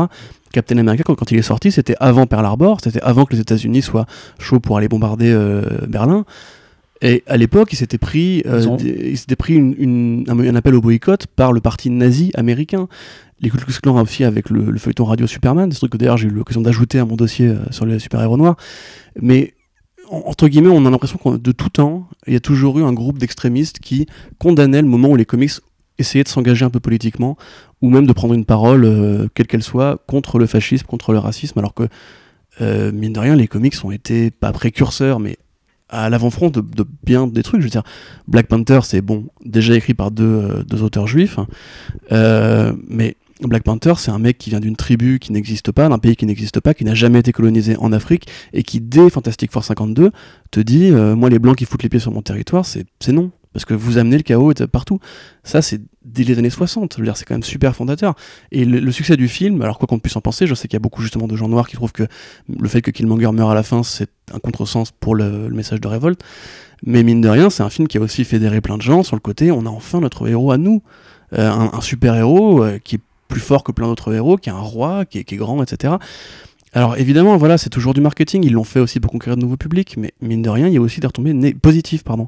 Tu peux pas juste dire euh, que c'est cynique et que c'est commercial. En fait, c'est vachement facile d'être cynique et de dire que ça sert à rien quand t'es pas concerné tout ça, tu vois. Mais Forcément, t'es pas, pas un jeune gamin euh, Renoir euh, aux États-Unis, donc euh, toi, tu ne pourras pas savoir. Mais moi non plus, tu vois, on, suppose parce qu'on a quand même des gens qui nous ont parlé, des profs notamment, bah, qui sont dans des, on va dire, dans, dans des ZEP, machin, qui, où quand le film est sorti, bah, c'était vraiment un, un, engouement pour sa classe qui est donc euh, composé d'élèves de, euh, avec une majorité euh, ben, d'origine étrangère, quoi, où vraiment il y, avait un effet positif là-dessus. Et, ça, bah, quand tu es comme toi ou moi et que tu vois que t'es pas en contact de, ce genre de monde, bah, c'est juste impossible de t'en rendre compte, quoi. Donc, bien sûr, bien sûr. Mais même, il y, a des, des trucs qu'on commence aujourd'hui à découvrir avec Twitter parce que justement Internet et les réseaux, sociaux et surtout Twitter j'ai l'impression parce que pour beaucoup de, de youtubeurs qui font des blagues là-dessus Twitter c'est un peu un champ de guerre c'est le chaos genre dès que tu rentres t'es un mec sympa puis tu repars t'es un, enfoiré.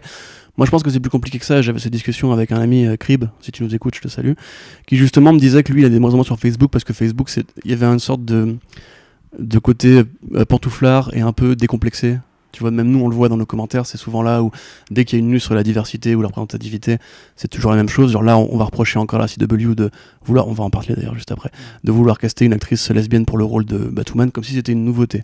Comme si c'était pas nouveau que la, CW et Berlanti Productions, qui est dirigée par un homme gay, et la showrunner de, de Batwoman est une femme lesbienne, ait envie de s'engager pour cette thématique, comme si c'était encore il fallait à tout prix, non, le talent d'acteur en avant, surtout, Mais, mais, surtout, ouais, comme s'ils n'avaient pas compris, avec, avec Supergirl, avec, avec tous les héros de la diversité, je veux dire, même, Supergirl, euh, quand c'était genre, c'était dans euh, ouais. of Tomorrow. Hein. Non, non, dans Supergirl. Supergirl, pardon.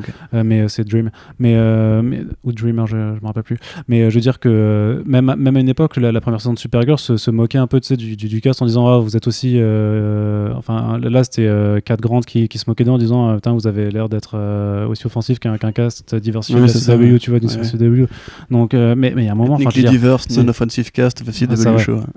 Et, euh, mais il y a un moment, enfin, les gars, si vous suivez les séries de la CW et que vous avez toujours pas compris euh, que c'était quand même des gens qui étaient. alors, toute qualité mise à part, tu vois, mais qui étaient quand même assez proactifs sur toutes ces questions-là, bah, c'est que vous avez. Enfin, je, je, sais pas comment vous les regardez ces séries quoi mais à un moment c'est ça, ça, ça, devient inquiétant ça devient inquiétant de pas capter quand même beaucoup de, de, spectateurs blancs j'ai l'impression en France en tout cas de ce qu'on mm. en voit nous mais après, ça c'est un, un, très très vaste débat. Moi, j'aimerais juste, attends, j'aimerais juste quand même dire que euh, la bande dessinée en elle-même, de toute façon, voilà, c'est toujours pareil. Être, être racoleur, c'est facile à dire, mais on voit bien qu'à chaque fois, justement, il y a ces débats qui se posent et qu'il y a toujours une frange de gens qui est toujours là depuis les années 40 pour dire que c'est pas bien, qu'il faut arrêter, qu'il faut boycotter, censurer, etc. Donc au final, c'est pas si euh, facile que ça pour des, des groupes comme Marvel s'engager sur ces sujets-là. La preuve avec Legacy, qui était un peu un rétropédalage. Et d'une manière très générale, euh, oui, enfin, les comics euh, sont pas juste là pour, euh, pour vendre les histoires de mecs en slip contre les aliens. Les grands noms des comics se sont généralement engagés contre le racisme. Euh, Denny O'Neill et Neil Adams dans la série Green Lantern Green Arrow, Grant Morrison avec Rebis, et après avec Les Invisibles, Alan Moore Euh, pareil, il y a tous ces grands auteurs, tous les grands noms. Même Frank Miller, quand il a commencé, il a, participé au projet euh, ARG, Artist mm. Against Rampaging Government of Homophobia, où il, caricaturait les, homophobes en inventant un, Robocop homophobe. En fait, c'était un mec qui, était un, gros euh, connard masculin, etc., qui se faisait buter, qui était ramené à la vie dans un, rôle de, robot qui chassait les, les gays, tu vois. Donc en fait, la plupart des grandes figures qui ont construit l'histoire même de ce média, parce que pareil, euh, Jack Kirby demande, dites-moi s'il si, est fasciste selon vous, c'est un mec profondément antifasciste. Bah, c'est un mec qui a perdu la, tout, la, le trois quarts de ses potes euh, à la guerre. Hein. voilà, c'est ça, c'est un mec qui a combattu les nazis, enfin, alors que lui-même était juif, tu vois, bref. Et, du coup, j'ai du mal à comprendre, en fait, déjà, qu'est-ce que vous foutez dans l'industrie des comics, parce qu'il n'y a pas que Vancouver, en fait. Vous pouvez pas me trouver que des BD qui sont apolitiques, c'est pas vrai. Apolitique, non plus, c'est un, un, un, un, mot valise pour juste dire des comics qui ne me vexent pas moi politiquement, parce que c'est ça, en fait, on veut pas que les comics soient politiques, on veut qu'ils ne me vexent pas mes, mes valeurs. Et là, actuellement, si on devait retenir de, un truc de tout ça, je pense que justement, il est plus important que jamais de s'engager pour ces questions-là. Parce que si euh, on peut taxer à Dracoleur, euh, il y a des gens qui peut-être imaginent encore que euh, la bande dessinée, c'est juste Superman, Spider-Man ou Batman, et que derrière, il n'y a pas des vrais sujets qui sont abordés. Et moi, je trouve ça bizarre que Marvel n'en parle pas de ces vrais sujets qui ont été abordés, qui sont encore abordés euh, de bah, manière mensuelle. Mais il l'aborde aussi. Après, c'est vrai qu'il y, a une certaine façon de faire, et je sais que c'est aussi euh, ce, que, ce, que, ce, que, ce que eux euh, appellent tu sais, diversité forcée, ou disons que le message en fait passe moins subtilement, enfin ne, ne, passe pas forcément subtilement. Tu vois, c'est-à-dire que voilà, on va te, on va insister plus ou moins sur bah, l'orientation sexuelle d'un personnage ou sur certaines thématiques, et que mais, mais même moi, ça m'arrive de, de, le voir aussi, où effectivement, par exemple dans le, on en reparlera dans notre podcast, mais dans les Urban Link, euh, dans, celui sur Raven, tu as un moment où euh, tu as le comité, as, une association de, défense justement de nos sexualités qui intervient dans les pages, où effectivement par rapport au reste de l'histoire, ça arrive et tu sais que ça arrive parce que l'autrice voulait faire passer ce, faire passer ce message.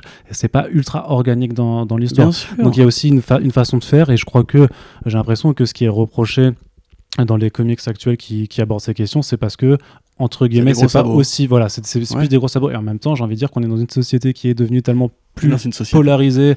Euh, ouais, on vit dans une société clairement, mais qui est tellement plus polarisée où tu as, j'ai envie de dire, tu as des, des, positions qui sont plus marquées aussi, que peut-être qu'à un moment, effectivement, il est peut-être temps en fait, après 80 ans où on s'aperçoit en fait qu'il y a toujours des problèmes, bah, d'enfoncer un peu les portes, d'enfoncer les portes et, d'aller botter des culs, quitte à ce que ça ne, se, ça ne plaise pas et que ça ne, et que ça ne vende pas. Ça, ça, je suis d'accord avec toi, mais juste, euh, je considère en fait que tu peux très bien faire leur proche scénaristique que ça va trouver que c'est quand c'est balourd c'est balourd tu vois. Mais mine de rien dans l'ensemble Gail Simon elle s'est positionnée sur des sujets comme le sexisme et elle l'a fait avec des très bons comics. Euh, Tennessee Coates son volume de Black Panther et de Captain America sont très bons. Quand Jason Aaron invente Jane Foster et qu'il en fait enfin pardon je veux dire invente la Thor de Jane Foster euh, qui, qui, du coup donne le marteau à une femme pour la première fois de l'histoire de Thor euh, tout ça c'est des trucs qui sont rentrés qui vont qui sont rentrés dans l'histoire des comics. Donc en fait c'est encore une fois c'est pas c'est trop facile de dire euh, à chaque fois c'est nul c'est mal branlé etc il y a des contre comme partout en fait, il y a des contre-exemples dans la qualité. Et à la limite, euh, j'ai envie de dire que l'histoire va retenir plus les bonnes choses que justement euh, les trucs qui C'est pour ça qu'on retient Miles Morales, c'est pour ça qu'on retient quand même les volumes de euh, Kamala Khan qui, je suis désolé. Même Iron Heart, tu vois, où tout le monde avait dit c'est hypocrite. Ok, Bendis il a deux filles adoptives, Latino et Renoir, c'est pas du tout hypocrite. Mm. il s'inspire de son expérience à lui quand il crée Riri ou quand il crée Miles, tu vois. C'est des trucs qui sont importants pour lui, c'est pas juste oh, Naomi, du parce que c'est sexy de faire un comics personnage, enfin un personnage noir pardon de comics en 2019, etc. Donc non, voilà. Et puis non, je parle de, de Kamala Khan parce que même si effectivement les single issues ne sont pas vendus, en fait, c'est plus en album que le truc ça a explosé parce que justement bah, ça, ça marche à fond ah, ça marche, les jeunes publics aussi. Peut-être qu'il y a un problème aussi où à un moment, euh, les mecs comme nous, trentenaires ou plus, euh, quarantenaires, vont devoir aussi se rendre compte que euh, toute la production actuelle ne leur est pas forcément destinée, tu vois, et qu'il y a des, des comics qui, sont pas pour eux. D'une manière générale, ne pas croire qu'ils sont au centre du monde et que tout doit les concerner forcément. c'est ça. Et au pire, si ça ne te plaît pas, bah, c'est peut-être juste que t'es pas le produit. Et moi, les, comics qui nous plaisent pas. On saoule les gens qui nous écoutent, qui sont très formés à ces sujets-là. Bah, surtout que voilà, oui, on est relativement d'accord tous les deux, donc il euh, n'y a, pas de débat, tu vois. Mais en même temps, moi j'ai envie de dire. exemples, ça c'est beau. Il y a des exemples, voilà. Mais j'ai envie de dire que pour moi, il n'y a, a, pas de débat sur, ce genre de question parce qu'il n'y a pas de euh, est-ce que tu es pour ou contre euh, l'inclusion des gens. En fait, pour moi, être contre l'inclusion des gens, enfin, c'est pas une position à avoir. En fait, tu vois, c'est. Mm, mm. Je veux dire, et, par exemple, sur la, question du, du racisme, il n'y a pas de débat sur pour ou contre le racisme. Le racisme, c'est un délit, en fait. Donc pour moi, il n'y a même plus à, débattre ce genre de, de ce, ce, genre de choses. Mais par contre, bon, on va passer à la news suivante. Attends, mais juste, je pense qu'il y a peut-être aussi une crainte euh, de voir le modèle actuel, enfin le modèle actuel disparaître. C'est-à-dire que tu vois peut-être que un, un peu à la Zemmour, il y a plein de gens qui croient justement au déclin de la race blanche si elle ne se défend mon pas Dieu, contre l'invasion des vilaines minorités. Euh, là, je grossis le trait, hein, évidemment, il y en a plein pour qui c'est plus compliqué que ça. Je pense, bah, Superman, il est là depuis 1938, il est encore populaire, Batman pareil. Euh, ils vont jamais disparaître ces figures-là. Et de toute façon, le public qui consomme majoritairement, en tout cas les comics, restera un lectorat euh, d'hommes blancs. Quoi. Oui, ça reste une culture, euh, on va dire, Voilà. euh, occidentale. Quoi. Oui, Donc, voilà, tout à fait. Donc, je comprends à la limite cette crainte-là, justement, de, de voir les choses changer trop vite. Et j'ai très peur pour, pour Marvel Studios dans les années à venir, où en fait beaucoup de héros vont être remplacés par des héroïnes, et qu'il y ait le même backlash qu'il y a eu en comics. J'y crois peu, heureusement, mais je pense que c'est un risque à courir. Euh, j'ai envie de dire peut-être aux gens qui seraient un peu tendance sur, ces sujets-là. euh, Il y a des dossiers qui existent, il y a des vidéos qui existent. N'écoutez pas forcément que le son de cloche de ceux qui vous disent diversité forcée, propagande et compagnie, parce que c'est facile d'habiller un discours raciste avec un- une forme de raison et de sens qui du coup fait passer le truc pour un truc très réfléchi. Mais si tu vas au bout de la logique et à la finalité de la logique, du coup en fait t'es contre la diversité. C'est-à-dire que tout le côté je suis contre la diversité forcée, après tu mets ce qui va avec, et en fait tu t'aperçois que le moindre truc passe pour la diversité forcée, parce qu'à chaque fois qu'un mec va créer un personnage de couleur ou LGBT, etc., on peut toujours lui faire, le- même, reproche. Donc en définitive, tu vas toujours être contre euh, ce genre d'invention, et ça va jamais progresser. C'est ça. Et t'avan- t'avanceras pas. donc C'est pour ça que euh, avoir ce genre de posture cynique, c'est toujours très, très rigolo parce qu'il y a un fond de vérité, tu vois, mais la réponse toujours c'est d'accord, mais on fait quoi? Et là, en général, Voilà. la personne, elle Ça a pas va. grand chose à te répondre, tu vois, à part rien, tu vois. Mais euh, bref. Euh, du coup, ouais, Oui. Batwoman, on en parle un petit peu. Voilà, euh, parce que pour la saison 2, donc, Kate Kane ne, désolé ne sera long, pas. long tunnel. ne sera pas remplacée, mais en fait, il y aura une autre héroïne, a priori Ryan Winder, je crois que c'est le, le nom que j'avais mis, enfin qui, qui était sur la, la fiche de casting, donc qui sera donc une femme dans, dans, dans la vingtaine, donc aussi lesbienne, hyper experte en, en combat puisque parce qu'elle a fait la guerre, quoi, et donc voilà très très forte et aussi très indisciplinée, qui va se retrouver à prendre le, le costume de Batwoman. Euh, ça permet- suivi, du coup, c'est une invention de la série. Ouais, c'est une invention Ça de la série pour le coup. C'est, ça vient pas des comics, c'est un autre personnage et euh, bon, euh, bah, autant euh, ouais, the fuck not, tu vois. Par contre, par rapport aux intrigues qui étaient amorcées avec quand même Alice, qui est quand même la sœur de, de Kate Kane, donc c'est quand même quelque chose qui est assez difficile à régler par rapport à Hush qui arrive aussi et qui prend le, euh, l'apparence de Bruce Wayne. Euh, enfin, je trouve qu'il y a plein de rapports par rapport à, à- à ces questions familiales qui vont être quand même plus difficiles à régler avec un, un personnage complètement inventé et sorti de, de nulle part. Donc, je suis assez curieux de voir ce que ça va donner. Euh, je dis ça tout en sachant que je ne vais pas regarder la série, mais euh, je suis quand même. euh, j'ai quand même essa- essayé de suivre sans forcément regarder la série, de voir comment ils vont, ils vont se débrouiller pour, pour faire ça. Et donc, bon, sur le backlash, sur le fait de vouloir encore caster une actrice lesbienne, allez vous faire foutre une bonne fois pour toutes. Il y, en- a marre. Bon, après, on, a, on a défendu ça dans les commentaires, mais bref. Très bon exemple de l'application de cette théorie. pas parce que c'est divers que c'est bien, en l'occurrence. Moi, la série Batwoman, très honnêtement, j'ai tenté euh, un ou un. j'ai- En fait, je crois que j'ai vu que le pilote. Et, Non, mais, mais le euh, pilote, c'était une catastrophe. A priori, ouais. ça s'améliore après. Mais oui, oui, c'est ce effectivement, j'ai lu des, des retours là-dessus, mais euh, après, voilà, moi, les séries Berlanti Productions, euh, c'est toujours pas ma cam. Mais là, je trouve, enfin, c'est quand même briser un interdit de, de carrément se passer du personnage principal qui est Kate Kane, et comme tu dis, qui est quand même le véhicule de, de tout l'esprit Batwoman, puisque c'est effectivement à travers son père et euh, sa frangine qu'elle se développe en tant que personnage sous Greg Rucka et euh. Williams. Euh, il se trouve que j'ai moi pas lu ce qui s'est fait après J.H. Williams et Greg Rucka, donc euh, le fait est que je sais pas s'il y a peut-être d'autres trucs à, creuser avec un autre personnage, mais en l'occurrence pour moi, c'est ce caractère, c'est ce personnage, c'est cet esprit. Et c'est aussi ce- cette espèce de parabole dans Gotham City, c'est-à-dire qu'en gros, c'est pas, c'est une ligne qui est parallèle à celle de Batman, qui n'intervient pas directement dans la vie de Batman, quoi qu'il soit, quoi qu'il soit cousin, parce que ça a été canonisé. Ça m'intéresse pas trop, et puis je trouve ça un peu malsain euh, de justement se passer de la figure centrale des comics, comme si justement ça les séries avaient atteint ce point entre guillemets où elles peuvent se passer des BD, alors que Berlanti justement est quand même connu pour adapter fidèlement les concepts au moins des BD et placer des personnages un peu partout qui viennent de la BD. On l'avait bien vu avec euh, Zoom. Pour le coup, c'était même assez pointu, genre c'était un un, un lecteur de Flash, tu voyais pas le twist venir.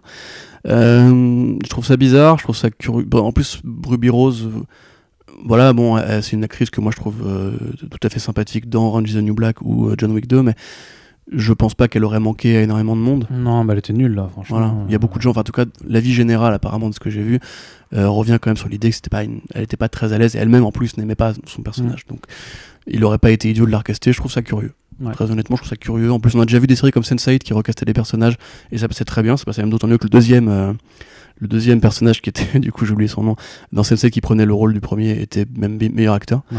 Donc, euh, puis on- ça s'est déjà vu quoi. Je veux Ouais, dire, euh. Marc Ruffalo, euh, c'est passé comme une lettre à la poste. Euh, merde. Ah, cet acteur qui joue Rhodes dans la saga Iron Man. Oui, Euh, j'ai pas les noms, mais oui. Voilà, bref, Don Cheadle qui remplaçait cet acteur-là. Ouais. Euh, J'arrive pas à retenir son nom, c'est bizarre. Bref, ça s'est déjà vu, et puis il n'y a pas de risque à prendre, et là pour le coup ça me- ça m'intéresse d'autant moins que ce ne sera pas du coup basé sur les BD que j'aime bien. Donc, euh, Ouais, ou à voilà. voir s'ils essaient de faire un mix un petit peu bâtard entre les deux. euh, mais, Ah oui, mais euh, effectivement, si tu retires de l'équation le père Kane et la sœur Kane, euh, bah, Ouais, c'est- tu vois, En plus, je crois qu'ils avaient- personnage quoi. Je me rappelle plus, le, le, général, le général Lane, justement, il, il avait. Non, pardon, je confonds avec euh, la Superman et Lois Lane, rien à voir. Lane Kane. Bah, c'est le même univers, mais voilà, les, lettres, Kane, les, problèmes de lettres. pardon. Et puis Martha et Martha, c'est le même prénom pour les deux, Batman et Superman, sont la même mère, vu T'as dit quoi T'as dit quoi comme prénom you say that? C'est ça. Pourquoi t'as dit ce prénom Putain Euh, Du coup, allez, on passe Désolé. à. à- voilà, C'était une courte partie série et on, a, et on termine avec euh, la partie euh, cinéma. Donc, euh, Disney euh, qui nous annonce, enfin pour Disney, un, un film avec des, euh, des jeunes super-héros au sang royal euh, qui a l'air d'être un plagiat assez honteux de The Royals de, euh, de Rob Williams. Du coup, du concept. Du pas concept, forcément ouais. de l'histoire elle-même. Non, pas l'histoire, mais C'est bien tout le problème. Euh, c'est donc, oui, Secret Society of Second Born Royals, déjà le titre est génial, euh, qui parle en fait euh, d'une équipe de super-héros adolescents, parce que c'est Disney, mais qui sont aussi des princes et des princesses, parce que c'est Disney. C'est les deux obsessions de Disney qu'on a accumulées euh, à coups de potara. Donc voilà, en gros, dans la noblesse traditionnelle, l'héritier récupère le trône et Bon alors à une autre époque, euh, le second récupérait un duché, euh, Windsor et compagnie, ou bien même dans la noblesse euh, moins royale, mais plus, plus, plus tradi- traditionnelle, pardon, j'arrive pas à parler, c'était genre le premier hérite du duché, etc., et le deuxième finit dans les ordres et compagnie, lisait le rouge et le noir de Stendhal, et c'est très bien. Là, en l'occurrence, le deuxième né, il a des super pouvoirs. et spécifiquement le deuxième né. Donc on sait même pas si le troisième Ah, ou ok, quoi, tu vois, ouais. euh, le deuxième né a des super pouvoirs et son rôle est de protéger la, la- la nation euh, dans laquelle il est né, où son royaume existe. Euh, du coup, forcément, on envoie ces deuxièmes nés là dans un camp d'entraînement pour qu'ils apprennent à maîtriser leur pouvoir. Ils vont devenir potes, louer des liens d'amitié, affronter ensemble la menace. euh, voilà, qui sera sûrement les vilains, les vilains démocrates qui voudront euh, couper la tête de leurs parents. Mais du coup, voilà, donc le comics en question dont tu parlais, c'est The Royals euh, Masters of War de Rob Williams, qui était une mini-série qui avait été éditée chez Vertigo il y a. Avec euh, Simon Colby, non Euh, Oui, peut-être. ouais oui. il y a 6 ans, je crois, en 2014, et qui du coup en fait partait d'un- d'une idée similaire qui était que, en l'occurrence, pas les, pas les, les deuxièmes nés, enfin pas les, les Non, mais toutes aînés, les personnes de, les- de sang royal en fait ont des super pouvoirs. les cadets, et que, voilà, pas les et que justement ils avaient décidé en fait à cause de cette particularité en fait de ne pas se mêler des affaires politiques des, des pays. Sauf que euh, la Seconde, Guerre mondiale, arrive apparaît, voilà. et euh, en fait les, les personnes de, donc euh, de la famille royale britannique en fait décident de, de, prendre position et donc d'aider les alliés euh, et du coup ça crée tout un tas de, de- d'événements horribles puisque bah, du coup des personnes hyper puissantes notamment bah, en- au Japon bah, prennent aussi part au conflit et bah, ça modifie impériale au Japon, voilà. simplement. ça, ça, ça modifie complètement le cours de la Seconde Guerre Voilà, et mondiale. c'était intéressant comme décalage, ça me faisait un peu penser à ce qu'avait pu faire euh, Warren Ellis chez Avatar Press. Dans le côté, on va réinventer l'histoire du super-héros, parce qu'en plus, c'est la Seconde Guerre mondiale, donc l'époque à laquelle apparaissent les super-héros en comics. Donc il y avait un petit côté un peu méta, et effectivement, c'était vraiment des Supermen. C'est-à-dire que c'était les pouvoirs de Superman, ils étaient vraiment tout puissants.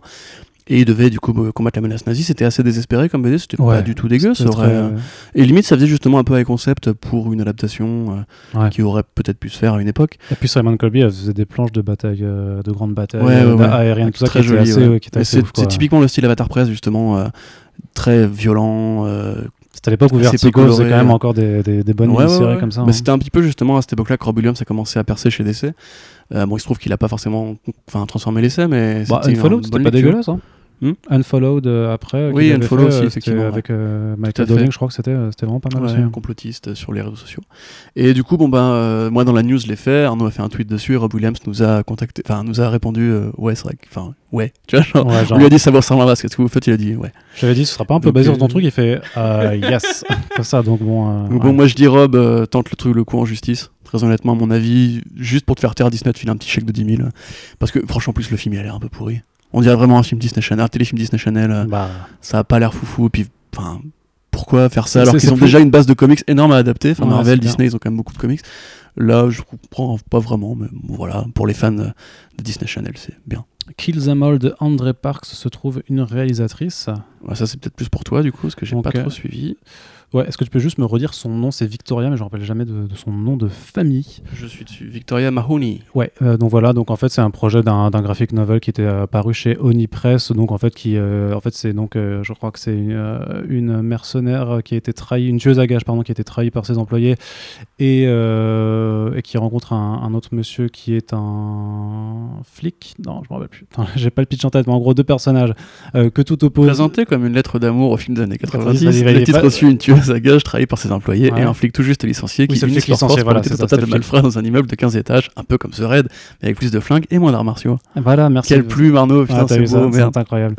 Euh, bah voilà, non, bah voilà, donc non, mais ça a l'air plutôt fun. Euh, dans le délire, moi, je vois vraiment le truc, euh, vraiment à ce genre de film ultra violent. Enfin, j'espère, hein, mais que- comme le comics, voilà, où ça va, ça va défourailler ses secs dans, dans les plus grandes scènes d'action de Kill Bill, tu vois, mais euh, ça pendant pendant pendant une Ouais, heure, quoi. ouais.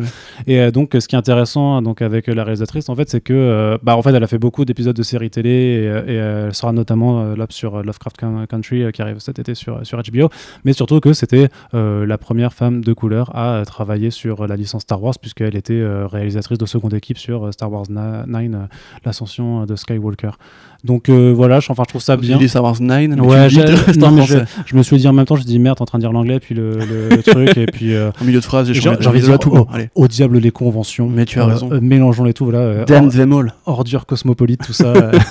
on, on parle en anglais, en français. Non, mais voilà, c'est. alors, le pro, franchement, pour l'instant, on n'a aucune idée de ce que ça va être, de toute façon. Le comics est, est plutôt cool. Enfin, voilà, c'est ça, ça, ça, ça casse pas trois pattes à un canard, mais c'est plus- disons que c'est vraiment le genre de truc à la Ciudad, tu vois, où. euh, ou euh, I'm Not This qui mérite d'avoir ce genre, ce, genre d'adaptation euh, parce que c'est euh, de, l'adaptation de comics qui se revendique pas forcément de, comics quoi. C'est juste que comme d'habitude les studios vont chercher des, des- idées d'histoire ben, là, où, là où elles sont et parce que ça coûte moins cher que de recruter des gens à créer des projets originaux. Donc en l'occurrence euh, Victoria donc euh, elle a une certaine expérience quand même des, grosses productions là c'est quand même la, première grosse production euh, vu que c'est pour Paramount où elle va être seule aux commandes donc j'ai envie de dire why not? Et puis ça s'inscrit un peu dans cette tendance de mettre plus de femmes aussi sur, sur ce genre de projet, quoi. Donc avec Kate Shortland sur Black Widow par exemple, Cathy Yan sur Birds of Prey. Donc c'est bien. Ça, je dire, j'ai envie de dire que vu que ça, ça sortira a priori plutôt en 2022, je dirais. ou 2023, euh, de, de, de se faire quand même un bilan à, à, à la mi-année 20, 2020, de voir euh, combien de... Non, non, mais tu vois, de voir vraiment la progression des studios sur cette question-là, de savoir bah, combien de nanas ont été mis euh, à la tête euh, des, euh, des, des grosses productions, tu vois, puisqu'on savait que euh, bah, pendant les années 2000 à 2010, bah, c'était euh, quoi 1% C'était un, un film sur 100, un truc comme ça, c'est vraiment une PDF. une, euh. une proportion vraiment génial. ridicule. Donc euh, voilà. Ouais, bah en plus moi je trouve ça d'autant. Après bon, je pense pas que le film sera euh, voilà, mais euh, je trouve ça. Si ça peut être aussi Bien bien qu'Anatomique Blonde, moi ça me va, tu vois. Voilà, tu vois déjà assez grand parce que euh, David Leitch et euh, c'est quand même des mecs qui visent déjà très très haut. Mais euh, moi, c'est pas ça, c'est juste. ils auraient pu le faire sans acheter le droit du comics. Tu vois ce que je veux dire? Le, concept en soi est tellement. euh, c'est tellement comics années 90, etc., qu'en fait, ils auraient pu le faire sans filer de la thune aux créateurs.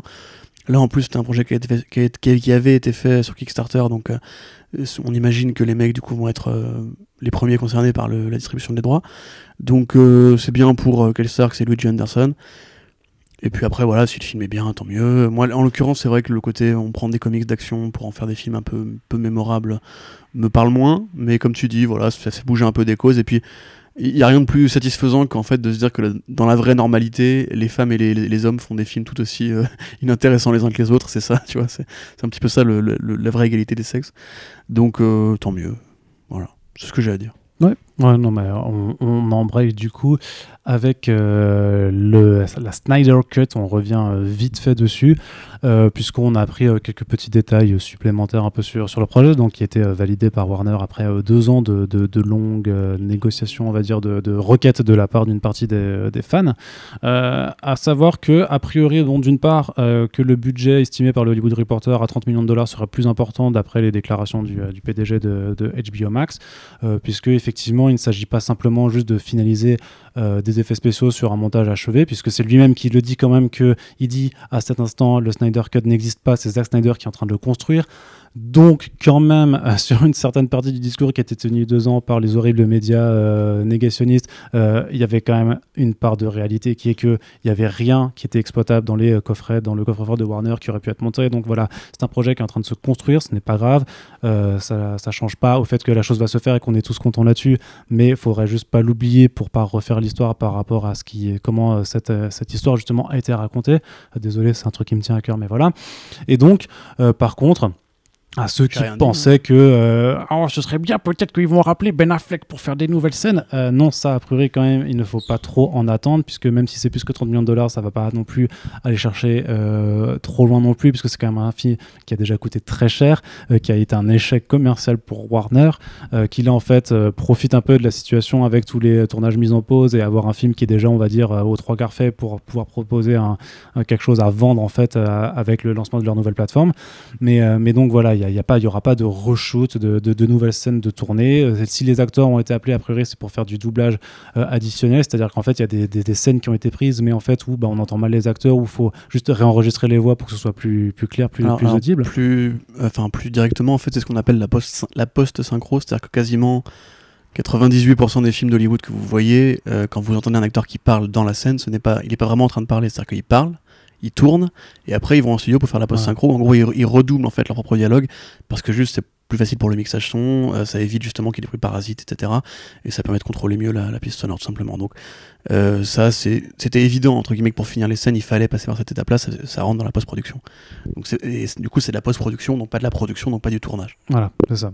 Donc, euh, oui, donc, voilà, c'est pour cela que certains acteurs puissent être rappelés. Puis on, rappelle quand même, et là, c'est aussi quand même un argument de, la part des, défenseurs du projet, dont, dont, je fais, dont je fais partie à un certain niveau, c'est que, a priori, il a quand même 4 heures de rush. il avait quand même proposé un, premier montage de 3h25, si on en croit la bobine, la photo de la bobine qu'il avait montré. Donc, euh, il n'a pas besoin forcément de plus tourner quoi que ce soit, euh, puisque faut quand même savoir que même euh, si le, film a été charcuté par Warner, au moment où il a été tourné et où il avait été arrêté de tourner, je veux dire, c'était quand même déjà un film Justice League qui n'était plus en deux parties, tu vois ce que je veux dire Donc, de toute façon, a priori, dans, dans, dans ce que ça va raconter, euh, ne, ne, raconte pas plus que le film qui est sorti, c'est-à-dire avec euh, bah, un affrontement contre Steppenwolf et pas contre Darkseid. Alors peut-être qu'il y aura des, du teasing pour, euh, mais, même ça, je, du coup, je l'imagine, j'imagine pas, parce que si a priori ça avait déjà été remodifié pour que ce ne soit plus un Justice League Part 1, je vois pas comment le, le, film pourrait amener vers, vers une deuxième partie. Bah, c'est-à-dire que si tu peux faire un acteur en post synchro et d'autres acteurs en post synchro, tu peux faire une scène full CGI où tu remplaces. Enfin, je pense que tu peux tricher et effectivement mettre Darkseid pour un combat mais non il n'y aura pas de combat parce que ce qu'on savait par rapport notamment aux storyboards qui avaient émergé c'était que Cyborg rentrait en contact avec Darkseid et qu'on le voyait vraiment et tout ça tu vois. Mais ça ne change pas au déroulé global du film. ce que je veux dire c'est qu'ils peuvent aussi changer des trucs par rapport à ce qui avait déjà été prévu à l'époque. Bah, après oui, ils peuvent juste se dire on nous file du blé pour pouvoir permettre aussi de faire une porte de, enfin, une, mm. porte de sortie qui soit plus honnête et qui permette de donner une fin plus harmonieuse à toute la saga de Snyder. C'est ce que j'espère. Parce qu'effectivement, si c'est effectivement le Justice League Part 1 qui devait préparer le Part 2, bah, ça truc, là. Si, si, si, Français, ils tirent une balle dans le pied parce que. Ah bah non, non, non, bah, ils bah. feront après, ils feront, euh, ça fera une campagne de promo. Euh, mais ils peuvent pas faire réussi pour justement après dire finalement on réengage Snyder. Euh, parce que les fans vont réclamer le part 2 s'il devait y avoir un part oui, mais, 2. Oui, mais c'est impossible de le faire. Ben Affleck reviendra jamais dans le rôle.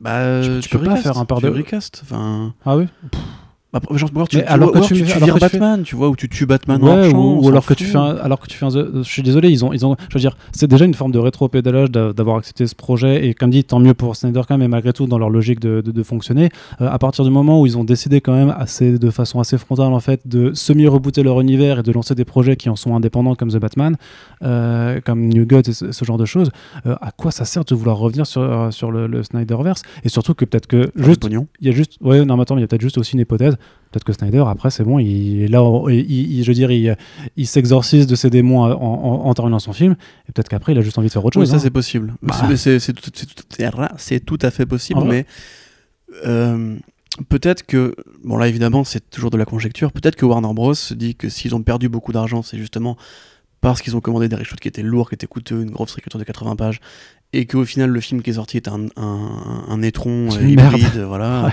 On peut le dire aujourd'hui, tu vois, parce que je me souviens que t'avais mis que 2,5, t'avais dit c'est un film lambda. Moi, je suis toujours pas d'accord avec ça, ni avec le podcast qui avait été fait à l'époque. Pour moi, c'est une merde et c'est le plus mauvais film de la saga de, d'essai au cinéma. Je trouve quand même, même Suicide Squad me divertit plus. Euh, très honnêtement, peut-être qu'ils vont se dire, Maintenant qu'on s'est débarrassé un peu des Charles Roven et des Tsujihara et compagnie et qu'on peut recommencer à aborder sereinement, parce que mine de rien, Marvel continue de son côté à faire des milliards avec l'univers partagé. Donc il se peut que là actuellement ils soient un petit peu en phase de test. Ah, mais là, en même temps, ils font un milliard avec des films standalone. Hein. Aquaman fait Ouais, un non, milliard sans trop Oui, se rapporter ouais, au reste. Mais Joker fait un milliard aussi. donc, mais euh, Shazam fait 200 millions. euh, Oui, mais Birds Shazam- of Prey non plus. Tu vois, fait- Non, Shazam, il a fait plus de 450 millions. Donc euh, voilà. Et euh, oui, Birds of Prey a fait euh, 200 millions. 450, c'est le euh, box-office global hein, que je te parle de Shazam. Ouais, ouais, D'accord ok, ça roule. Continue à parler. euh, donc euh, non mais c'est vrai et donc euh, voilà il y a, il y a- il y a effectivement mais tu mais pareil Birds of Prey moi je te parle c'est parce que Birds of Prey pour moi c'est un film qui a été fait en prenant je veux dire le, le risque vraiment de ne pas plaire à tout le monde et de, de- de ne pas compter du coup sur l'argent des masculins tu vois qui étaient qui sont trop habitués avec le- le- leur le- leur confort d'avoir toujours un peu les, quand même les, les- les mêmes types de films qui, qui les caressent dans le sens du poil et là d'avoir un film où justement euh, la réalisatrice avait quand même euh, une part de liberté bien plus importante que ce que David Ayer ou euh, Zack Snyder ont eu sur leur propre film. 366 millions pour Shazam. On a déjà eu ce débat en plus, je crois. En, mondial? Ouais. J'étais persuadé qu'il avait dépassé les 400. Non, on a déjà eu ce débat en plus. Je t'avais dit, il a marché moins que le premier Thor.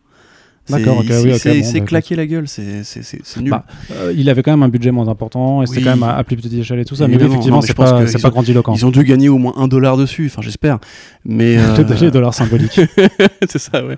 Genre c'est bon, on est, on, on est bénéficiaire de combien? Ta gueule, pas- Après, moi, je l'ai trouvé. Ouais, je sais pas, moi, non, mais c'est pas une question quoi. de qualité. Je te dis juste que si tu veux. Mm. Là, on parle pas qualité. hein. Moi, très honnêtement, je, je pense même pas que la Snyder Cut sera le film qui va changer ma vie. Je te dis juste que c'est déjà, bon, déjà, c'est difficile de se projeter aussi loin parce que maintenant qu'on a vu un tel revirement, on peut plus être sûr de rien, d'une part.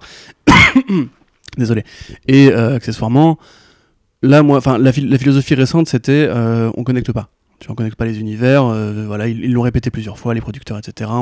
On, va essayer de faire le crossover le plus lointain possible, euh, le temps que les marques se développent un, un peu toutes seules. Mais mine de rien, et ça justement, ça va revenir à la news d'après, on voit qu'il y a des trucs qui changent par rapport au fait d'enterrer la génération d'avant. C'est-à-dire que voilà, t'as Henry Cavill qui va peut-être revenir, en tout cas c'est en train d'être discuté. Euh, ben Affleck, je pense pas vraiment, c'est pas juste moi qui ai fait du, négationnisme, mais là en l'occurrence il l'a dit. Euh, je pense que ça l'a un peu saoulé. Déjà à l'époque de Batman, de v Superman, il était pas très serein à cause de l'expérience d'Ardeville, et en plus de son alcoolisme et son divorce et compagnie. Bref, c'est un, autre euh, podcast à faire là, mais pour le coup, voilà. Moi, je dirais que si tu veux, ils peuvent se garder l'idée que euh, pourquoi pas faire une Justice League 2 qui permettrait de, de relancer symboliquement euh, la course aux univers partagés. Mais non. Non mais je dis pas que non mais je dis pas que ça va se faire. Si tu veux, j'essaie juste de me Ah, dire moi, que ah, les moi, mecs, je, te, je te dis que ça va pas se faire. les mecs ont cédé à Zack Snyder. euh, ils ont bien dû réfléchir avant de céder. Tu vois, c'est- Oui, mais parce qu'il y avait un calcul, je veux dire, c'est parce qu'il y avait un calcul Oui, de oui, oui, investissement, bénéfice, machin. Ils ont bien vu que tous les gens qui étaient prêts à lâcher du, du, du fric, quand bien même ils étaient en train d'insulter leur daronne deux jours avant, tu vois, ils ont, ils ont fait ce calcul, ils ont fait, eh, ce pognon des mecs vénères, en fait, c'est du bon pognon, tu vois, Ouais. donc on, on va le prendre. c'est colère. T'as le pognon, t'as le- non, mais t'as le pognon des mecs curieux, t'as le pognon des, euh, des mecs fans de DC, puis t'as le, le pognon des. euh, des, Et puis t'as le pognon d'avoir un blockbuster sur, sur, sur- sur ta plateforme qui sera que sur ta plateforme et que personne pourra Ouais, voir mais ça, enfin, ça, ça, je veux dire, c'est comme DC Universe, ils vont sortir euh, un Blu-ray, c'est sûr. Oui, oui, je crois bien que- mais, la, la, la fanbase, Max. la fanbase de Snyder euh, va vouloir Ah, un, pareil, un, tu- un tu dis Blu-ray fanbase en français, mais tu dis Snyder ensuite avec un accent anglais, Ouais, mais je t'emmerde, je t'ai dit. je t'emmerde, je fais ce que je veux. Oui, Euh, oui, non mais C'est le d'accord. monde d'après. On, Non, C'est que on- tu coupes la parole depuis, depuis tout à l'heure en fait, c'est pas Ouais. avant. que je voulais, ce que je voulais embrayer sur, sur le sujet, sur, sur les convictions et que tout pouvait arriver, c'est que a priori, euh, maintenant, les discussions de, de plusieurs médias hollywoodiens, euh, même si Hollywood Reporter de nouveau un peu seul contre tout cette fois-ci, c'est que euh, Henry Cavill, du coup, euh, va revenir. En, en tout cas, il y a des discussions apparemment qui seraient en cours euh, pour le, lui faire reprendre le costume de Superman. Il y a Variety aussi qui euh, les deux. Les deux, ouais. Ouais, les deux ont dit donc a priori c'est validé. Euh, mais, voilà, enfin, du coup, pas pour un Man of Steel 2, ce qui à la limite, tu vois, le seul truc pour lequel on pourrait re- faire revenir Snyder, pour moi, c'est un Man of Steel 2, je, serais vraiment banco dessus, parce que même si on adhère ou pas à sa vision de Superman et qu'il y a plein de choses à redire, en tout cas, sur la mise en scène et tout ça, moi, je trouvais que, enfin, voilà, il y avait une démarche qui était hyper intéressante euh, sur ce côté christianique, ce côté, euh, bon, moi, j'aime bien tout, tout, tout le débat eugénique un peu qu'il y avait avec Zod et tout ça, mais surtout dans la mise en scène, c'était quand même une putain de claque qui, encore aujourd'hui, je trouve, on voit par terre euh, certains des films les plus récents sur, euh, sur les scènes d'action. Je veux dire, les scènes d'action du, du combat final de Man of Steel, tu regardes, je sais pas, même Black Panther, Shazam, BVS, euh, ou, ouais, ou même BV. Bah oui, oui. Ouais, mais après, euh, je sais pas, Non, BVS. si, si, non, si. Ouais. Franchement, Enfin, c'est les, les combats à la, à la Budokai Tenkaichi, c'était un autre délire quand même. Oui, oui, non, mais voilà, c'était- mortel, donc ça, je le voudrais bien. Mais donc, a priori, l'idée, c'est pas de faire un Man of Steel 2, parce que pour l'instant, il n'y a toujours pas de plan pour faire un nouveau film Superman, mais ce serait de, euh, voilà, de faire intervenir Superman dans un prochain film d'essai, un peu la manière de Hulk, tu vois, euh, dans Thor Ragnarok, c'est-à-dire qu'il a pas son film à lui, parce que voilà, il a question de droit. Mais par contre, euh, on peut le placer à côté. Euh, L'évidence, ce serait un Black. Adam. Ah non, ok, d'accord. Ce serait quoi, toi? Bah, Flashpoint. Non, mais non, parce que Flashpoint, ce sera pas un fi- le film Flash sera pas un Bah, film Flashpoint. On sait. Enfin. Enfin, on, on, on le sait tu plus, vois ce que je veux dire sait plus ce que c'est, mais pour, c'est pour- pour- tellement bordel. Oui, oui, mais, mais, mais pour, pour moi, le film Flash, euh, c'est plus du tout un film Fla- Flashpoint. Enfin, je, pour, je- moi et- non plus, mais quelque part. donc, donc je vois pas ce qu'il c'est- s'y viendra faire là-dedans. Par contre, un film euh, Black Adam ou Shazam 2, euh, dans lesquels, puisque c'est quand même, en termes d'échelle du puissance, c'est les deux personnages qui ont le plus à Ouais, voir. en à fait, à la, fin, à la fin de Shazam 2, en fait, ils refont la scène avec C'est ça, euh, c'est la cantoche. Sauf que pour le coup, il filme vraiment son visage. Et tu sais, il fait un sur la caméra en mode genre, hey non, mais par, contre, ça pourrait très bien être un adversaire de Black Adam dans le film Black Adam. Franchement, en plus, t'imagines Henry Cavill, The Rock, ce serait assez mortel en termes d'affiches, ça, ça va faire venir des gens, et que ça permet ensuite d'amorcer le combat entre Shazam et Black Adam, tu vois, par exemple. Euh, mais, ouais, mais philosophiquement, ça me paraît problématique. Parce que de son côté. enfin, puisque techniquement, Superman se fait mettre KO par Black Adam parce qu'il maîtrise la magie et tout ça, et donc justement, et Shazam arrive à la fin et fait euh, Yeah, buddy, je vais t'aider. tu fais pas vois. revenir Superman pour, pour le faire mettre KO, tu vois. Bah, tu le fais pas mettre KO, mais tu le mets en difficulté, tu Il y vois. aurait peut-être un intérêt à faire un, un Shazam versus Black Adam avec Superman qui vient épauler Shazam. Mais Black Adam en même temps, ça va être un anti-héros, ça va pas être un méchant. Moi, je les vois plus en fait parce que Putain, mais il, il a son film à lui. il- il a son film à lui, ça va être le héros de son film quelque part. Et puis c'est The Oui, Rock. bah, The- après- The, Rock, c'est pas un méchant, tu vois, il joue pas des rôles de méchant. Non, mais après, si c'est la lente descente aux enfers euh, de donc de de de, euh, de- comment il s'appelle Ted Adam, je crois dans dans quand Ouais. en Enfin, fait Black Adam, qui- oui non mais de vraiment dans le personnage antique en fait qui prend euh, position et qui lutte contre l'oppresseur de son peuple pour libérer le Kandak et que au fur et à mesure en fait de ses prises de position, il se fâche avec le reste du monde et donc il devient un peu cette sorte de, mec un peu égomaniaque et qui qui utilise pas utiliser de la force pour un combat qui lui lui, semble juste un peu la façon d'un Killmonger, tu vois, euh, mais qui devient quand même mauvais parce que bah il, va péter un câble. Il y a quelque chose à faire tu vois Ouais, mais dans ce c'est pas forcément comment, un comment tu, anti-héros comment mais, tu mais- fais ensuite Black Adam 2 Enfin non, je- moi je trouve ça, ça mais marche tu feras pas. de Black Adam 2 Puis parce The, que non, tu peux, The Rock joue pas des rôles de méchant, vraiment. Mais justement c'est le moment de le faire Non, non, non, non, il le fera pas. Il, il a une image à conserver, c'est le mec sympa que tout le monde aime bien, c'est, il veut être. mais ça va être aussi il, un il veut, méchant il veut aller en politique, tu vois. Mais je- attends mais il y a bien des, des acteurs qui ont incarné des méchants que t'adores euh, enfin il y a des méchants que t'adores ouais, tu mais, vois. mais tu les même s'ils sont mais- très très méchants Mais t'aurais pas envie de leur faire un high dans la rue, tu vois. Enfin, moi, Jack, Jack Nicholson, si je le croise, j'ai peur. Euh, Déjà, tu vois, ou même William Dafoe, tu vois. Enfin, c'est les mecs qui. Qui, Bah, qui- ce qui qui serait- rêvent- il- The Rock, c'est aussi un homme du marketing, tu vois. Il vend sa marque, il, il vend le The Rock, parce que c'est aussi son personnage qui veut ça. ouais mais là tu vas voir The Rock comme vous ne l'avez jamais vu Non, moi, je pense qu'ils vont team up dans, ils vont team up dans Shazam vs. oh putain mais non mais... Ils vont team up contre euh, Sivana ou X-Sorcier à la con. What? mais non Ah, Sivana, je suis con, il est mort. mais non Euh, Il est pas mort, il est en prison. Il est en prison. Ouais. Bref, il y aura un vilain qui permettra la fus- la- la- la- l'alliance des deux. tu veux qu'il y ait un team up entre Shazam et Black attends, Adam t'as aimé le film, aimé le Oh. film Shazam, on est Oui, d'accord, ok oui. C'était quand même super conventionnel. Oui Enfin, tu vois, si, bah il y avait quand même si cet tu esprit pars là-dessus, tu crois cette- que tu vas vraiment faire avoir la descente aux enfers, etc. Mais n'importe quoi. Moi, j'y crois pas un traître instant. Vraiment pas. bah je sais pas mais on verra mais bon bah, pour une fois qu'on est pas Après, ce serait plutôt bien. cool, tu vois, justement, d'avoir un Snyder qui pouvait faire un film Black Adam. Et Bah- justement, écrire la descente aux enfers à la Batman, ça aurait été intéressant. Mais là, comment c'est parti, j'y crois pas. C'est leur héros pour, pour gamin, tu vois, euh, Shazam. oui tu vas Shazam, faire un film Bresson qui serait la suite avec Black Adam. Bah Non. sauf si t'as les couilles de le faire en fait non, non, c'est Warner En vrai, Bros. euh, gros. Enfin, je sais pas, arrête. C'est- marrant. ça Déjà, Wonder être- Woman, t'as pas une once de réflexion sur le dieu de la guerre, etc. Ouais, pas ça m'a fait marrer parce que j'ai vu des, des- une déclaration récente de Patty Jenkins qui dit ouais on va laisser faire tout ce qu'on veut sur euh, 1984 là alors que les films Marvel franchement ça rentre dans un mou je sais pas enfin c'est encore ce, ce vieux débat toujours tu. Euh, genre ouais euh, vu la gueule du film ouais on a dit on dirait que créativement waouh t'as t'as explosé Score tu vois envie de dire que euh, Waititi, bah, per- personne l'a empêché de bosser. sur, Ouais, c'est ça, et James Gunn aussi, tu vois. Donc Même Coogler, enfin, hein, je et je trouve que ce genre de, rada- de, de, de réflexion devient complètement ridicule en fait, parce que c'est- pas blanc ou noir, tu vois, c'est pas Total Freedom versus. Ah, tu veux faire une parenthèse sur la Higher Cut? Non, non, c'est Allez. bon. Non, non, Ah, c'est bon. rigole un non, peu. Oh, non, c'est non. Non, non, Il essaye. non, on attend. Tryhard, gros. Non, non, je, je- je préfère qu'on attende un petit peu voir comment ça se Oui, développe parce que voilà. là, c'est vraiment. juste Désolé peu si du- j'ai la méprisant, mais c'est juste que ça me fait rire comme running c'est- gag. C'est vraiment un petit peu plus du forcing qu'autre chose, donc j'attends de voir euh, que- qu'est-ce- parce qu'il y a tout de suite les, les scoopers euh, de de- de d'habitude qui ont fait oui, il y a des vraies discussions maintenant qui sont en train de trancher sur la cut ou pas, ils se posent la question genre euh, bon ouais, bof, non, Tu- enfin pff, Oui, non, non, mais ça, on verra. Mais après, euh, je me disais, du coup, bon, déjà, Henry Cavill, évidemment, je pense que tout le monde est content, c'est quand même un. Ouais. C'est c'est un bête d'acteur, mine de rien. Enfin, c'est pas l'acteur qui a le jeu le plus. euh, mais il, il a ce côté vraiment vedette de ton enfance, tu vois, un peu. Tu vois, c'est c'est un peu comme Last Action Hero, tu vois, c'est le côté genre, euh, c'est- cette figure, cette stature, ce sourire, ce, ce, Ça te voit ce grave, swag, voilà, ce- cette voix grave, le Witcher, dis, tu euh, vois. c'est euh, c'est Henry Cavill fait un podcast d'ASMR euh, où tu fais juste, tu, tu dis des mots avec ta voix. juste, et euh, voilà. t'as t'as, euh, le honest trailer de The Witcher où ils ont compilé tous les grognements de Henry Cavill dans The Witcher. Euh. Sais, c'est vraiment, c'est Batman, quoi, c'est ouf. Et euh, il aurait fait un bon Batman d'ailleurs, c'est dommage. Mais tu vois, je me dis, si Snyder devait revenir effectivement sur Man of Steel 2, bah dans ce cas-là, t'élimines la ligue, t'en fais ça, tu fais un truc en plus Non, enfin, t'en fais, un- t'en fais film standalone, tu Non, t'en fait quoi. un truc canon, comme dans les comics, Superman, Darkseid, point. Ouais. Et, et, et c'est grand. Brainiac, Brainiac, je sais pas. Non, mais non, Darkseid. Pourquoi, pourquoi Brainiac? On s'en fout de Brainiac, tout le monde s'en fout de Brainiac. Non, c'est cool, Non, Brainiac. ouais, puis mon gueule pendant que tu y es, non, Attends, il est Bah ouf, ouais. ouais, ouais, métallo. Non, bref, non, mais vraiment, si tu veux faire une suite de Justice League, The Snyder Cut, euh, machin, bah, limite. En plus, il y avait pas un plan comme quoi Batman devait crever dans le film au départ ou. euh, Il y avait un truc comme ça, ouais. Ouais, bah voilà, ça, hop, pas de fleck, tu, tu, tu sors, voilà la porte. Et après, tu fais un truc où le Kryptonien seul, comme le Messie, l'Apocalypse, tu vois, le, le, le, le livre de la Révélation, va péter à la gueule de Darkseid sur Apocalypse.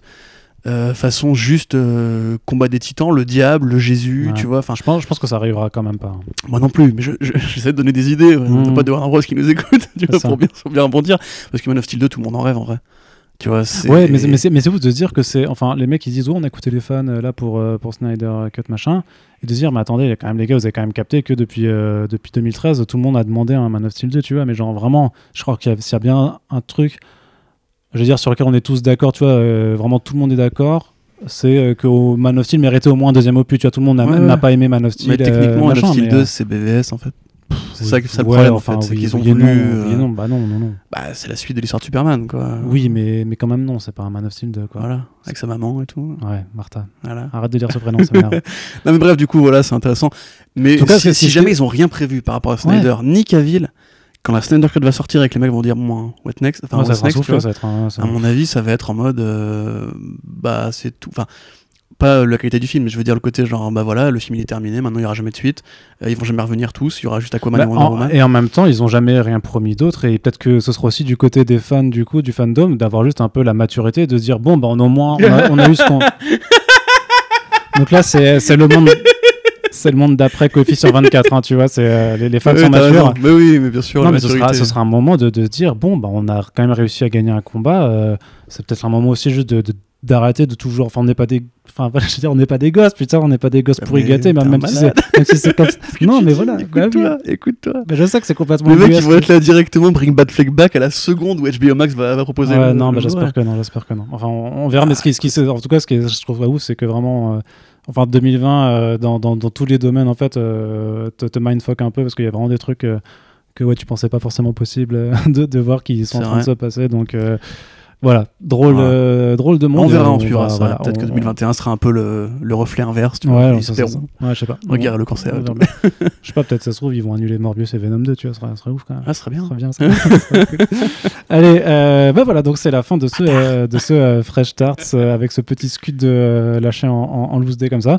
Euh, on espère La gratuité que- la ouais, Alors là, j'avoue, là, j'avoue, c'était gratuit, mais, euh, mais bon, euh, écoute, hein, euh, un Il faut y aller, il faut se faire plaisir, Il faut se faire plaisir aussi. Euh, donc, euh, comme d'habitude, ben, vos commentaires seront les bienvenus sur euh, l'émission en elle-même ou sur les sujets euh, différents qui ont été euh, abordés. Et euh, comme toujours également, on vous invite à nous soutenir sur les réseaux, sur le site et un peu, à peu près partout, euh, jusque dans vos toilettes, à euh, partager euh, ce podcast pour que euh, les ondes de Comics Blog soient plus fortes que celles de CNews. Euh, on vous dit à très bientôt euh, et à bientôt. euh, ouais, pardon, on vous dit à très bientôt pour le prochain podcast Comics Blog. Salut. Salut